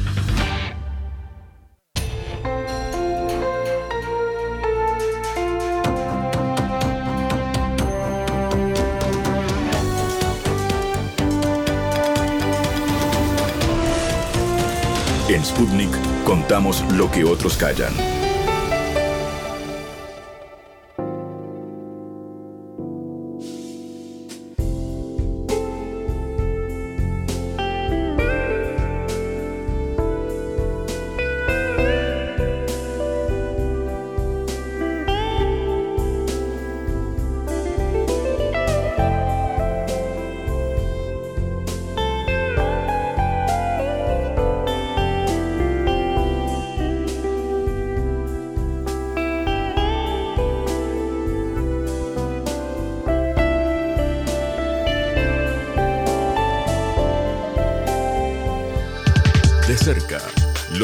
De Sputnik comentan la vida social y política de su país.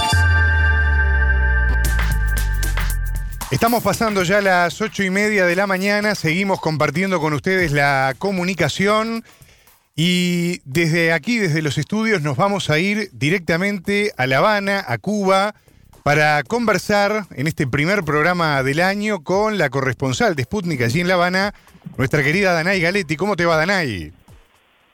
Todo bien, gracias Martín. Un abrazo para ustedes y por supuesto para quienes escuchan la radio de Sputnik a esta hora. Bueno, Danay, vamos a hablar de música que además viene muy bien en este momento del año, porque la legendaria orquesta Los Bambán lanzó un nuevo disco después de tres años y vos estuviste conversando con su director, estoy hablando de Samuel Formel, que es el hijo del fundador Juan Formel.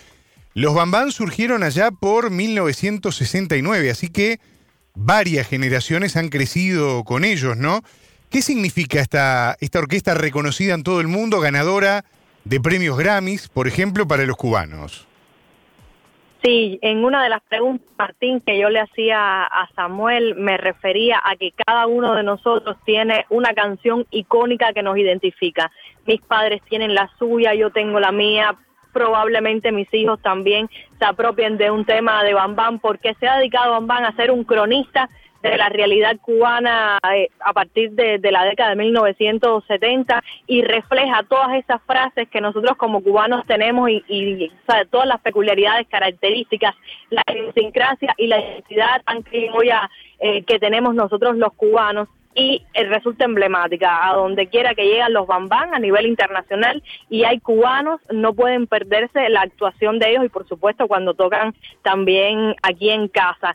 Nos identificamos mucho con su música, el, pueblo cubano es muy bailador y Bambán se ha dedicado durante 54 años a hacer bailar al músico cubano, o sea, eh, su música tiene un sello, un estilo, una identidad que además de esto de cronicar eh, la actualidad, la modernidad, las frases típicas eh, del cubano, se dedica a que el cubano baile y que eh, disfrute o goce, que es un término muy propio nuestro, con sus melodías, su ritmo, con esa combinación entre el bajo, la batería, la letra, siempre también tienen un cuidado para permanecer tanto tiempo, un cuidado con la música que divulgan o sea, utilizar la modernidad, pero siempre manteniendo ese estilo y ese sello que le imprimió ya Juan Formel cuando fundó eh, Bam en el año 69, precisamente el 4 de diciembre de 1969. Directamente ligado entonces a la identidad de los cubanos, Danay.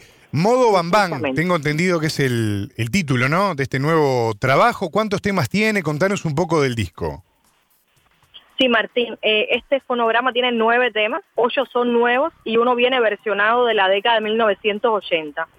Fue producido por el mercado nacional, para el mercado nacional bajo el sello Vince Music y bueno, para el escenario ya foráneo por ambos medios.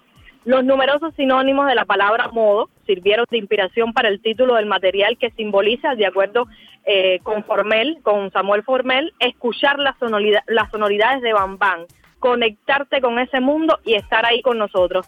Viene Martín de esto que nosotros ponemos en el celular modo avión, de cuando en Mundial de Fútbol se decía que estamos en modo fútbol, o sea, todas estas eh, maneras de utilizar la palabra le sirvieron a él para también establecer como una especie de identidad con modo online y conectarte con esa música. Entonces los invito a escuchar una primera parte de esta entrevista con Samuel Formel. Yo creo que aquí entra las crónicas también, como mi padre siempre apoyó, que había que estar en el día a día escuchando el cubano o, una frase que se pegara y ahí yo me di cuenta que esto era algo que realmente cuando viró para atrás, como decimos, todo el mundo dice estoy en modo bambán, estoy en modo bambán y esa, eso era principalmente lo que estábamos buscando, una palabra muy corta, muy sencillita y con el modo y el bam que, que te da más fuerza creo que se logró o se va a lograr con del pueblo oiga este disco porque lo más importante es todo ese trabajo discográfico que se ha hecho durante casi dos años un disco muy exquisito muy bien grabado muy bien mezclado y hecho para bailar este disco muestra a Martín una evolución dentro del songo que es un ritmo de la isla derivado del son montuno y creado, bueno, a partir de la década de 1970 por esta orquesta. Incorpora eh, también eh, los pads electrónicos que ya fueron utilizados por Juan Formel en los años 80. Vamos a escuchar nuevamente un fragmento de esta entrevista con Samuel. Cuando traemos un arreglo o una composición, que a lo mejor no en este caso sea mía, puede ser de otro compositor, eh, miramos mucho el detalle las cosas que Juan siempre quería en los discos. Primero que haya una estabilidad rítmica, que haya un mensaje, que haya mucho sabor para bailar y eso, eso depende de la percusión, que aquí insistimos mucho en esto, hasta en la mezcla. Es un disco que cuando lo escuchen con tranquilidad, un buen equipo, se darán cuenta que la mezcla es excepcional, pero nos hemos preocupado un poco más por sacar un poco más las congas, cosas que a veces se nos quedaban atrás en las mezclas y que así todos los temas se pegaban, como digo yo, bueno, el tema es el que decide, no a lo mejor es una conga o no es una campana, pero el balance de la mezcla creo que es muy importante para presentar un producto tan esperado como este. Eh, trabajamos mucho en la mezcla, en la masterización, en todos los detalles, pero nunca pudimos abandonar algo que mi padre siempre quiso y él me lo enseñó en vida. Eh, cada disco tenemos que buscar no igualarnos al otro siguiente que terminamos tratar de buscar algo nuevo, que eso es lo que siempre ha hecho Bambán y creo que por eso se ha mantenido durante tantos años, evolucionar dentro de mi mismo songo y, ahí volví a retomar los partes electrónicos en algunos temas que ha sido eh, un impacto, todo el mundo se ha quedado asombrado con eso porque ya eso Juan lo había hecho en los años 80, fue el primero que lo hizo en el mundo entero, aquí ninguna orquesta cubana tenía parte electrónico. Cuando esta orquesta se hizo tenía prácticamente tres años, dos años y pico. Y desde entonces he escuchado todas las producciones de Bam Bam que mi padre hizo, los ensayos, cuando hacían las grabaciones en los estudios.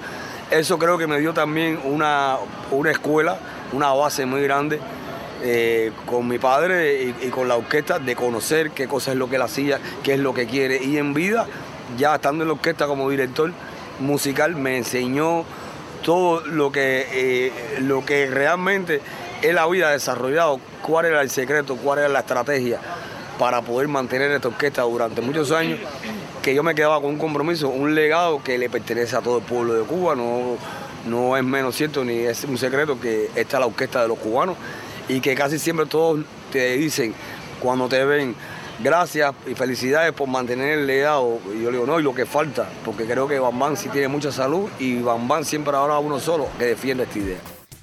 Dana y Samuel se refería al legado de su padre, ¿no? Que incluye, entre otras cosas, buscar diferenciarse de los discos anteriores. Claro, Martín, los Bambán llevan más de 50 años tocando, puedes imaginarte. Entonces, esta innovación tiene que ser permanente para captar a las nuevas generaciones, según dijo el propio eh, Samuel. Vamos a escuchar entonces otro fragmento de la entrevista. Siempre mi padre decía, la cuestión no es llegar, sino cómo te mantienes. Es lo más difícil somos vigilantes muy celosos de lo que vamos a hacer, de a dónde vamos, qué es lo que quiere el pueblo. Más que todo tratar de que les sea interesante a estas generaciones nuevas, jóvenes, que es lo más difícil.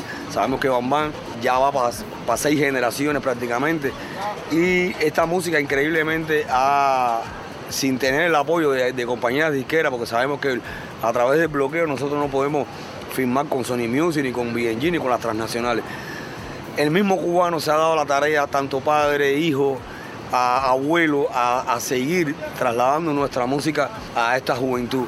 Y esta música, la juventud cuando la escucha por primera vez, creo que tiene una reacción que nunca va a ser igual a otras agrupaciones. Es un, estilo musical diferente, pero Bam tiene un secreto, un sello de sabor, de, de implicación entre el movimiento de la conga, lo que yo hago en la batería, el bajo que nos hace la diferencia. Esa diferencia, más acompañada de lo que te digo, que es lo que quiere la juventud, a lo mejor venía un par electrónico, le dimos mucho más sabor. Dana, y además de hablar con Samuel Formel, también consultaste a una musicóloga y productora sobre este tema, ¿no? Sí, Martín, eh, hablé con Elcida González Portal. La idea de esta entrevista con ella fue también analizar y conocer un poco más sobre el estilo de los bambán que lo hace tan tradicional y vigente a la vez. Ella me dijo, por ejemplo, que Juan Formel siguió la tradición de otros compositores de décadas anteriores que también reflejaron en sus creaciones eh, estos pasajes de la vida social cubana que te había comentado, si bien a él le tocó una época caracterizada por la construcción de una nueva sociedad, recordemos que en el año 59 había triunfado la revolución cubana y él un poco que también le tocó reflejar esta, esta etapa. Claro. Ello, aseguró la especialista, sirvió de inspiración al artista durante toda su carrera y esas narraciones forman parte también de la obra de Bambán desde estos primeros años eh, de creado. Por tanto, puede leerse mediante ese catálogo la historia postrevolucionaria de Cuba, según eh, me dijo la experta. Este grupo, a su consideración, es el faro de la música bailable de la isla, con base en el son, siempre eh, han señalado una ruta y a tantos años de constituidos son respetados por quienes desarrollan su misma línea de trabajo, según consideró eh, González Portal. Muy interesante, Danay, conocer un poco más de los Bambán, de este grupo tan importante en la historia de la música cubana y también conocer estos detalles del nuevo disco Modo Bambán, detalles que vale la pena también subrayar, Danay, están disponibles en la web de Sputnik, en Sputnik, eh, sputniknews.lat, para justamente poder allí revisar toda esta información que nos has estado resumiendo, poder leer, repasar y tener algunos detalles más de todo este material y de este estreno de los Bambán. Gracias como siempre y en este 2024 retomamos contigo el contacto en cualquier momento. Un abrazo. Perfecto, Martín. Entonces, que este 2024 nos sonría de muchísimas maneras, que nos traiga muchas satisfacciones personales y profesionales y sobre todo salud y amor familiar. Un abrazo grande para ti y para quienes escuchan la radio de Sputnik hasta ahora. Miradas. Los corresponsales de Sputnik acercan los temas más destacados de su país.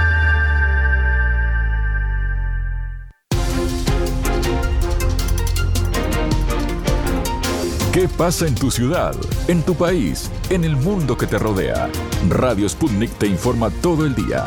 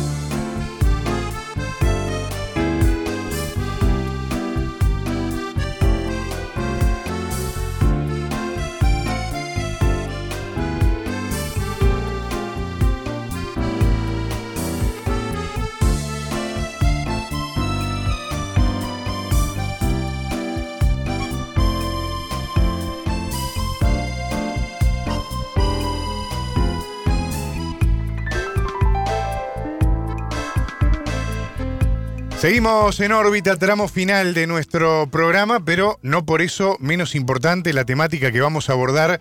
A continuación nos vamos a concentrar en Uruguay, en la situación que atraviesa el país latinoamericano en materia de, seguridad, de seguridad pública. Durante el fin de semana largo de Navidad, Uruguay registró, escuchen bien, ¿eh? nueve homicidios.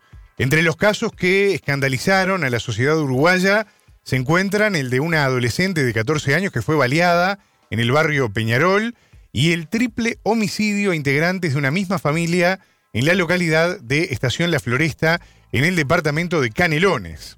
El ministro del Interior, estoy hablando de Nicolás Martinelli, reconoció que Uruguay tiene un problema focalizado en los homicidios y destacó que se está trabajando en el esclarecimiento de estos casos que, como decíamos, han impactado a la opinión pública. Uruguay además aumentó considerablemente la tasa de homicidios en investigadores que, em, que advierten además de la gravedad de la situación. Vamos a conversar sobre este flagelo, podríamos decir, que está sufriendo Uruguay con Camila Bentancor, periodista de Sputnik, para profundizar un poco más en este tema duro para arrancar el año, pero necesario. Camila, ¿cómo estás? Martín, gracias nuevamente por la invitación aquí a los estudios de, de Hoy abordamos un tema que provoca preocupación, no solo a nivel nacional, sino internacional. Eh, de acuerdo a un estudio global sobre homicidios realizado por la Oficina de Naciones Unidas contra la, droga y el delito, Uruguay reportó un aumento del 25.8% en los homicidios. El país pasó de tener una tasa de 8.9 homicidios cada 100.000 habitantes en 2021 a tener una tasa de 11.2 cada 100.000 habitantes en 2022. Uruguay también se ubicó como el segundo país dentro de 45 países que fueron estudiados este, de todo el mundo, con mayor porcentaje de homicidios vinculados al crimen organizado o relacionado con pandillas. Solo es superado por Jamaica. Sobre este tema hablamos con Nilia Viscardi, docente, investigadora, magíster y doctora en sociología por la Universidad Federal de Río Grande do Sul y además licenciada en sociología por la Facultad de Ciencias Sociales de Uruguay. Viscardi es además una de las responsables del grupo de investigación en violencias, juventudes y criminalidad en América Latina de la Facultad de Ciencias Sociales y le consultamos si podemos decir si Uruguay se encuentra en una crisis de seguridad. La escuchamos. Estamos en una crisis social. Eh, uno de sus emergentes es eh, el aumento de los homicidios y las características son preocupantes porque eh, existe el aumento y existe además este, una segmentación obviamente eh, que, eh, digamos, eh, lo deseable es que los niveles de violencia interpersonal, de criminalidad y delitos sean mínimos y que los homicidios este, evidentemente las tasas de homicidio desciendan. Pero la segunda pregunta es comprender qué formas adquiere esto y en Uruguay eh, lo que tenemos es una concentración además de estos fenómenos en los en algunas eh, zonas de la ciudad, eh, particularmente en los barrios más pobres de la capital.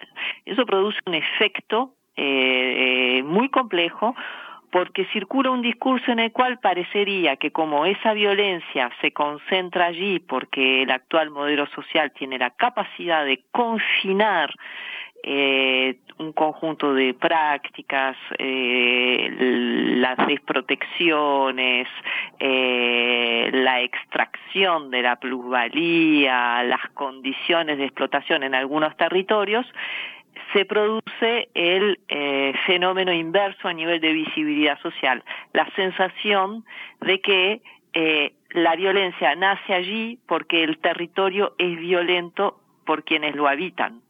Y ese es el mayor dilema social que enfrentamos. Así como la, el dinero se distribuye desigualmente, los costos de un modelo productivo que genera criminalidad, delito, explotación, entre los cuales el aumento de la violencia y el homicidio forman parte de esos costos, se concentran, las peores consecuencias del modelo se concentran en algunos territorios sin que la sociedad perciba que esto es el resultado de un modelo de sociedad y no una práctica que se genera en esos territorios.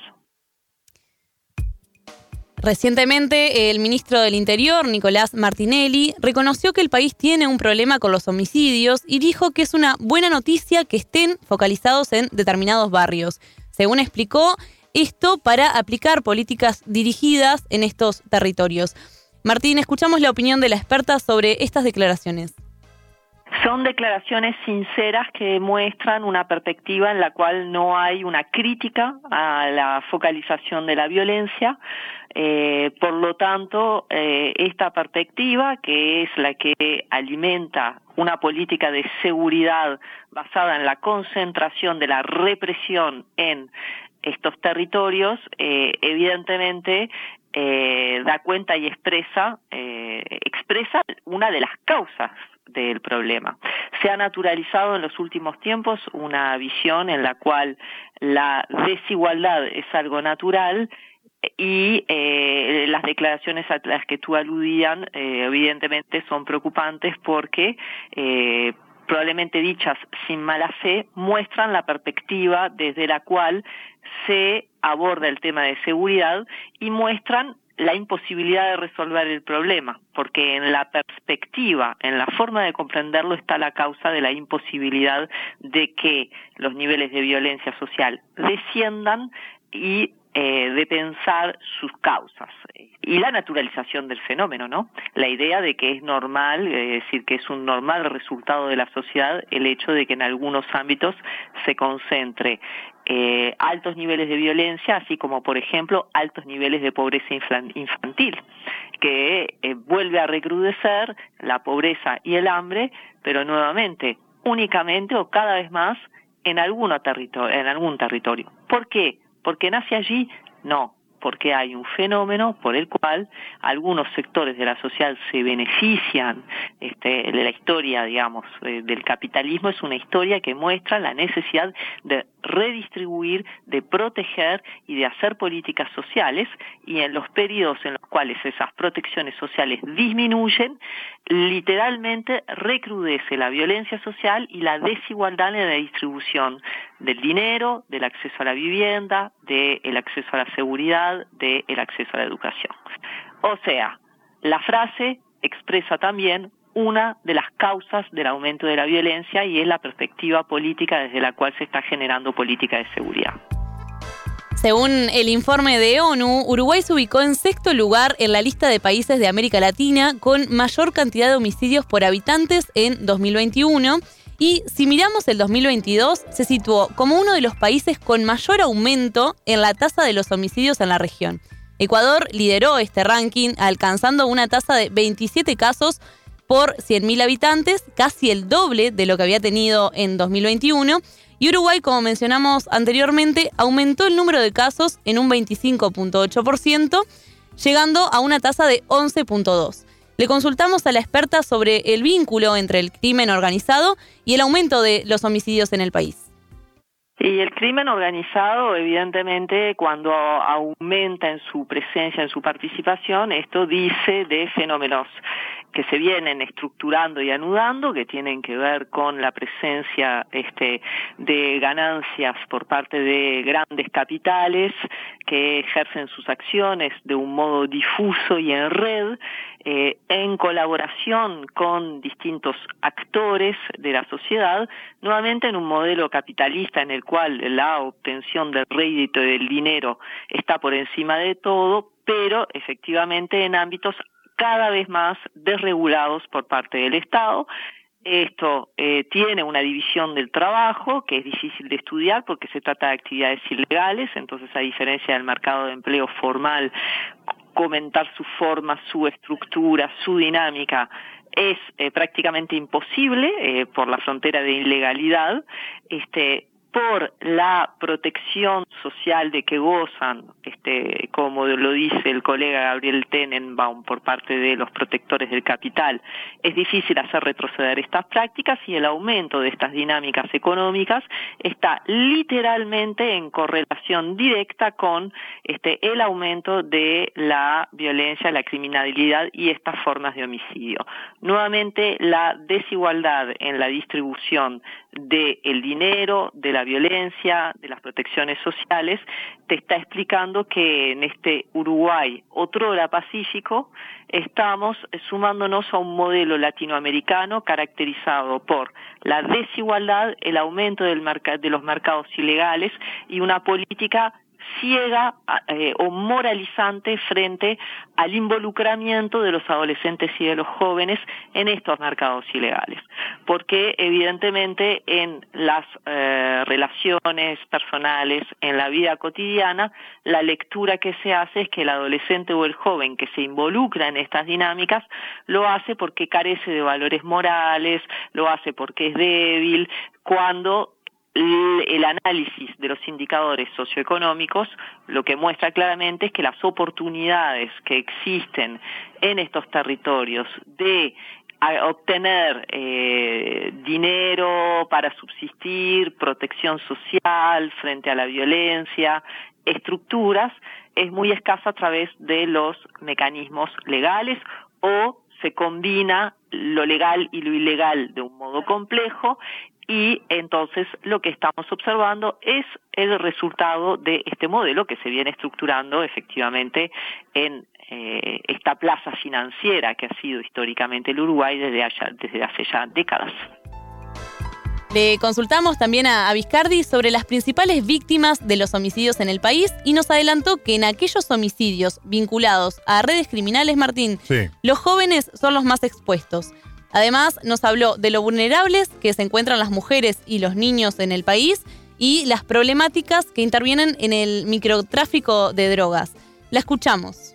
Lo que tiene que ver con eh, las redes ilegales y las criminales, eh, los adolescentes y los jóvenes, en lo que tiene que ver con el problema de género que este, por sus características asociadas al patriarcado, a las visiones discriminantes de mujeres y minorías, sí se distribuye de forma más igualitaria en toda la sociedad porque tiene otras relaciones que este, no se anclan estrictamente o directamente en las dinámicas de mercado, sino que se anclan en las dinámicas este, vinculares entre lo masculino, lo femenino, la heterosexualidad, este, y allí niños y sobre todo las mujeres siguen siendo las grandes víctimas y lo observamos en las noticias y en los altos niveles de violencia que se ejercen contra las mujeres. Evidentemente, eh, a medida que este, profundizamos la realidad de los contextos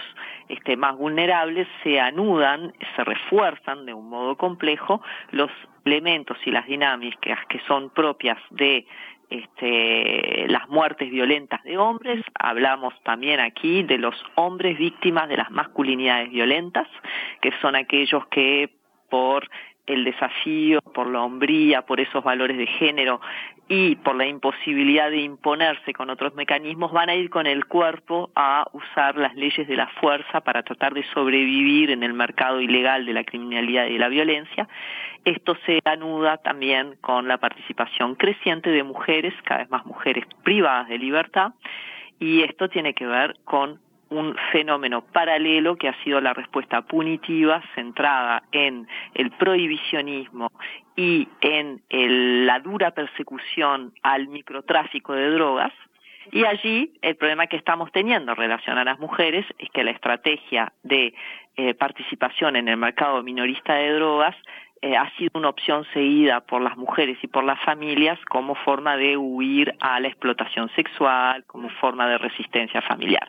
Entonces, el panorama, que ya era preocupante hace 10 años atrás, no hace más que consolidarse sin este, mira, dada la actual perspectiva, la propuesta de allanamientos nocturnos, de tener otro signo que no sea más violencia social en los territorios vulnerables y más violencia de Estado como respuesta a ese creciente fenómeno de violencia social sin una política de protección que incida mínimamente en las causas que están eh, generando un aumento de estos fenómenos. Bueno, Camila, tremendo realmente lo que hemos escuchado. Interesantísimo, por supuesto, el análisis de la especialista, pero claramente muy preocupante tema sobre el que seguramente vamos a volver en próximas ediciones de, de porque esto lamentablemente no se termina y hay que seguir tratando de entender y de interpretar qué pasa con todo esto. Seguro que sí, Martín. Estaremos prestando atención a los eh, siguientes anuncios del Ministerio del Interior y a cómo se van a ir aplicando medidas para este, paliar esta, esta situación en, en Uruguay. Así pasaba Camila Bentancor en el primer programa de Nórbita del año 2024. Gracias, Camila.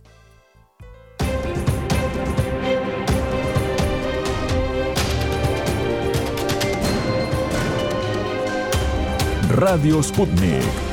Contamos lo que otros callan.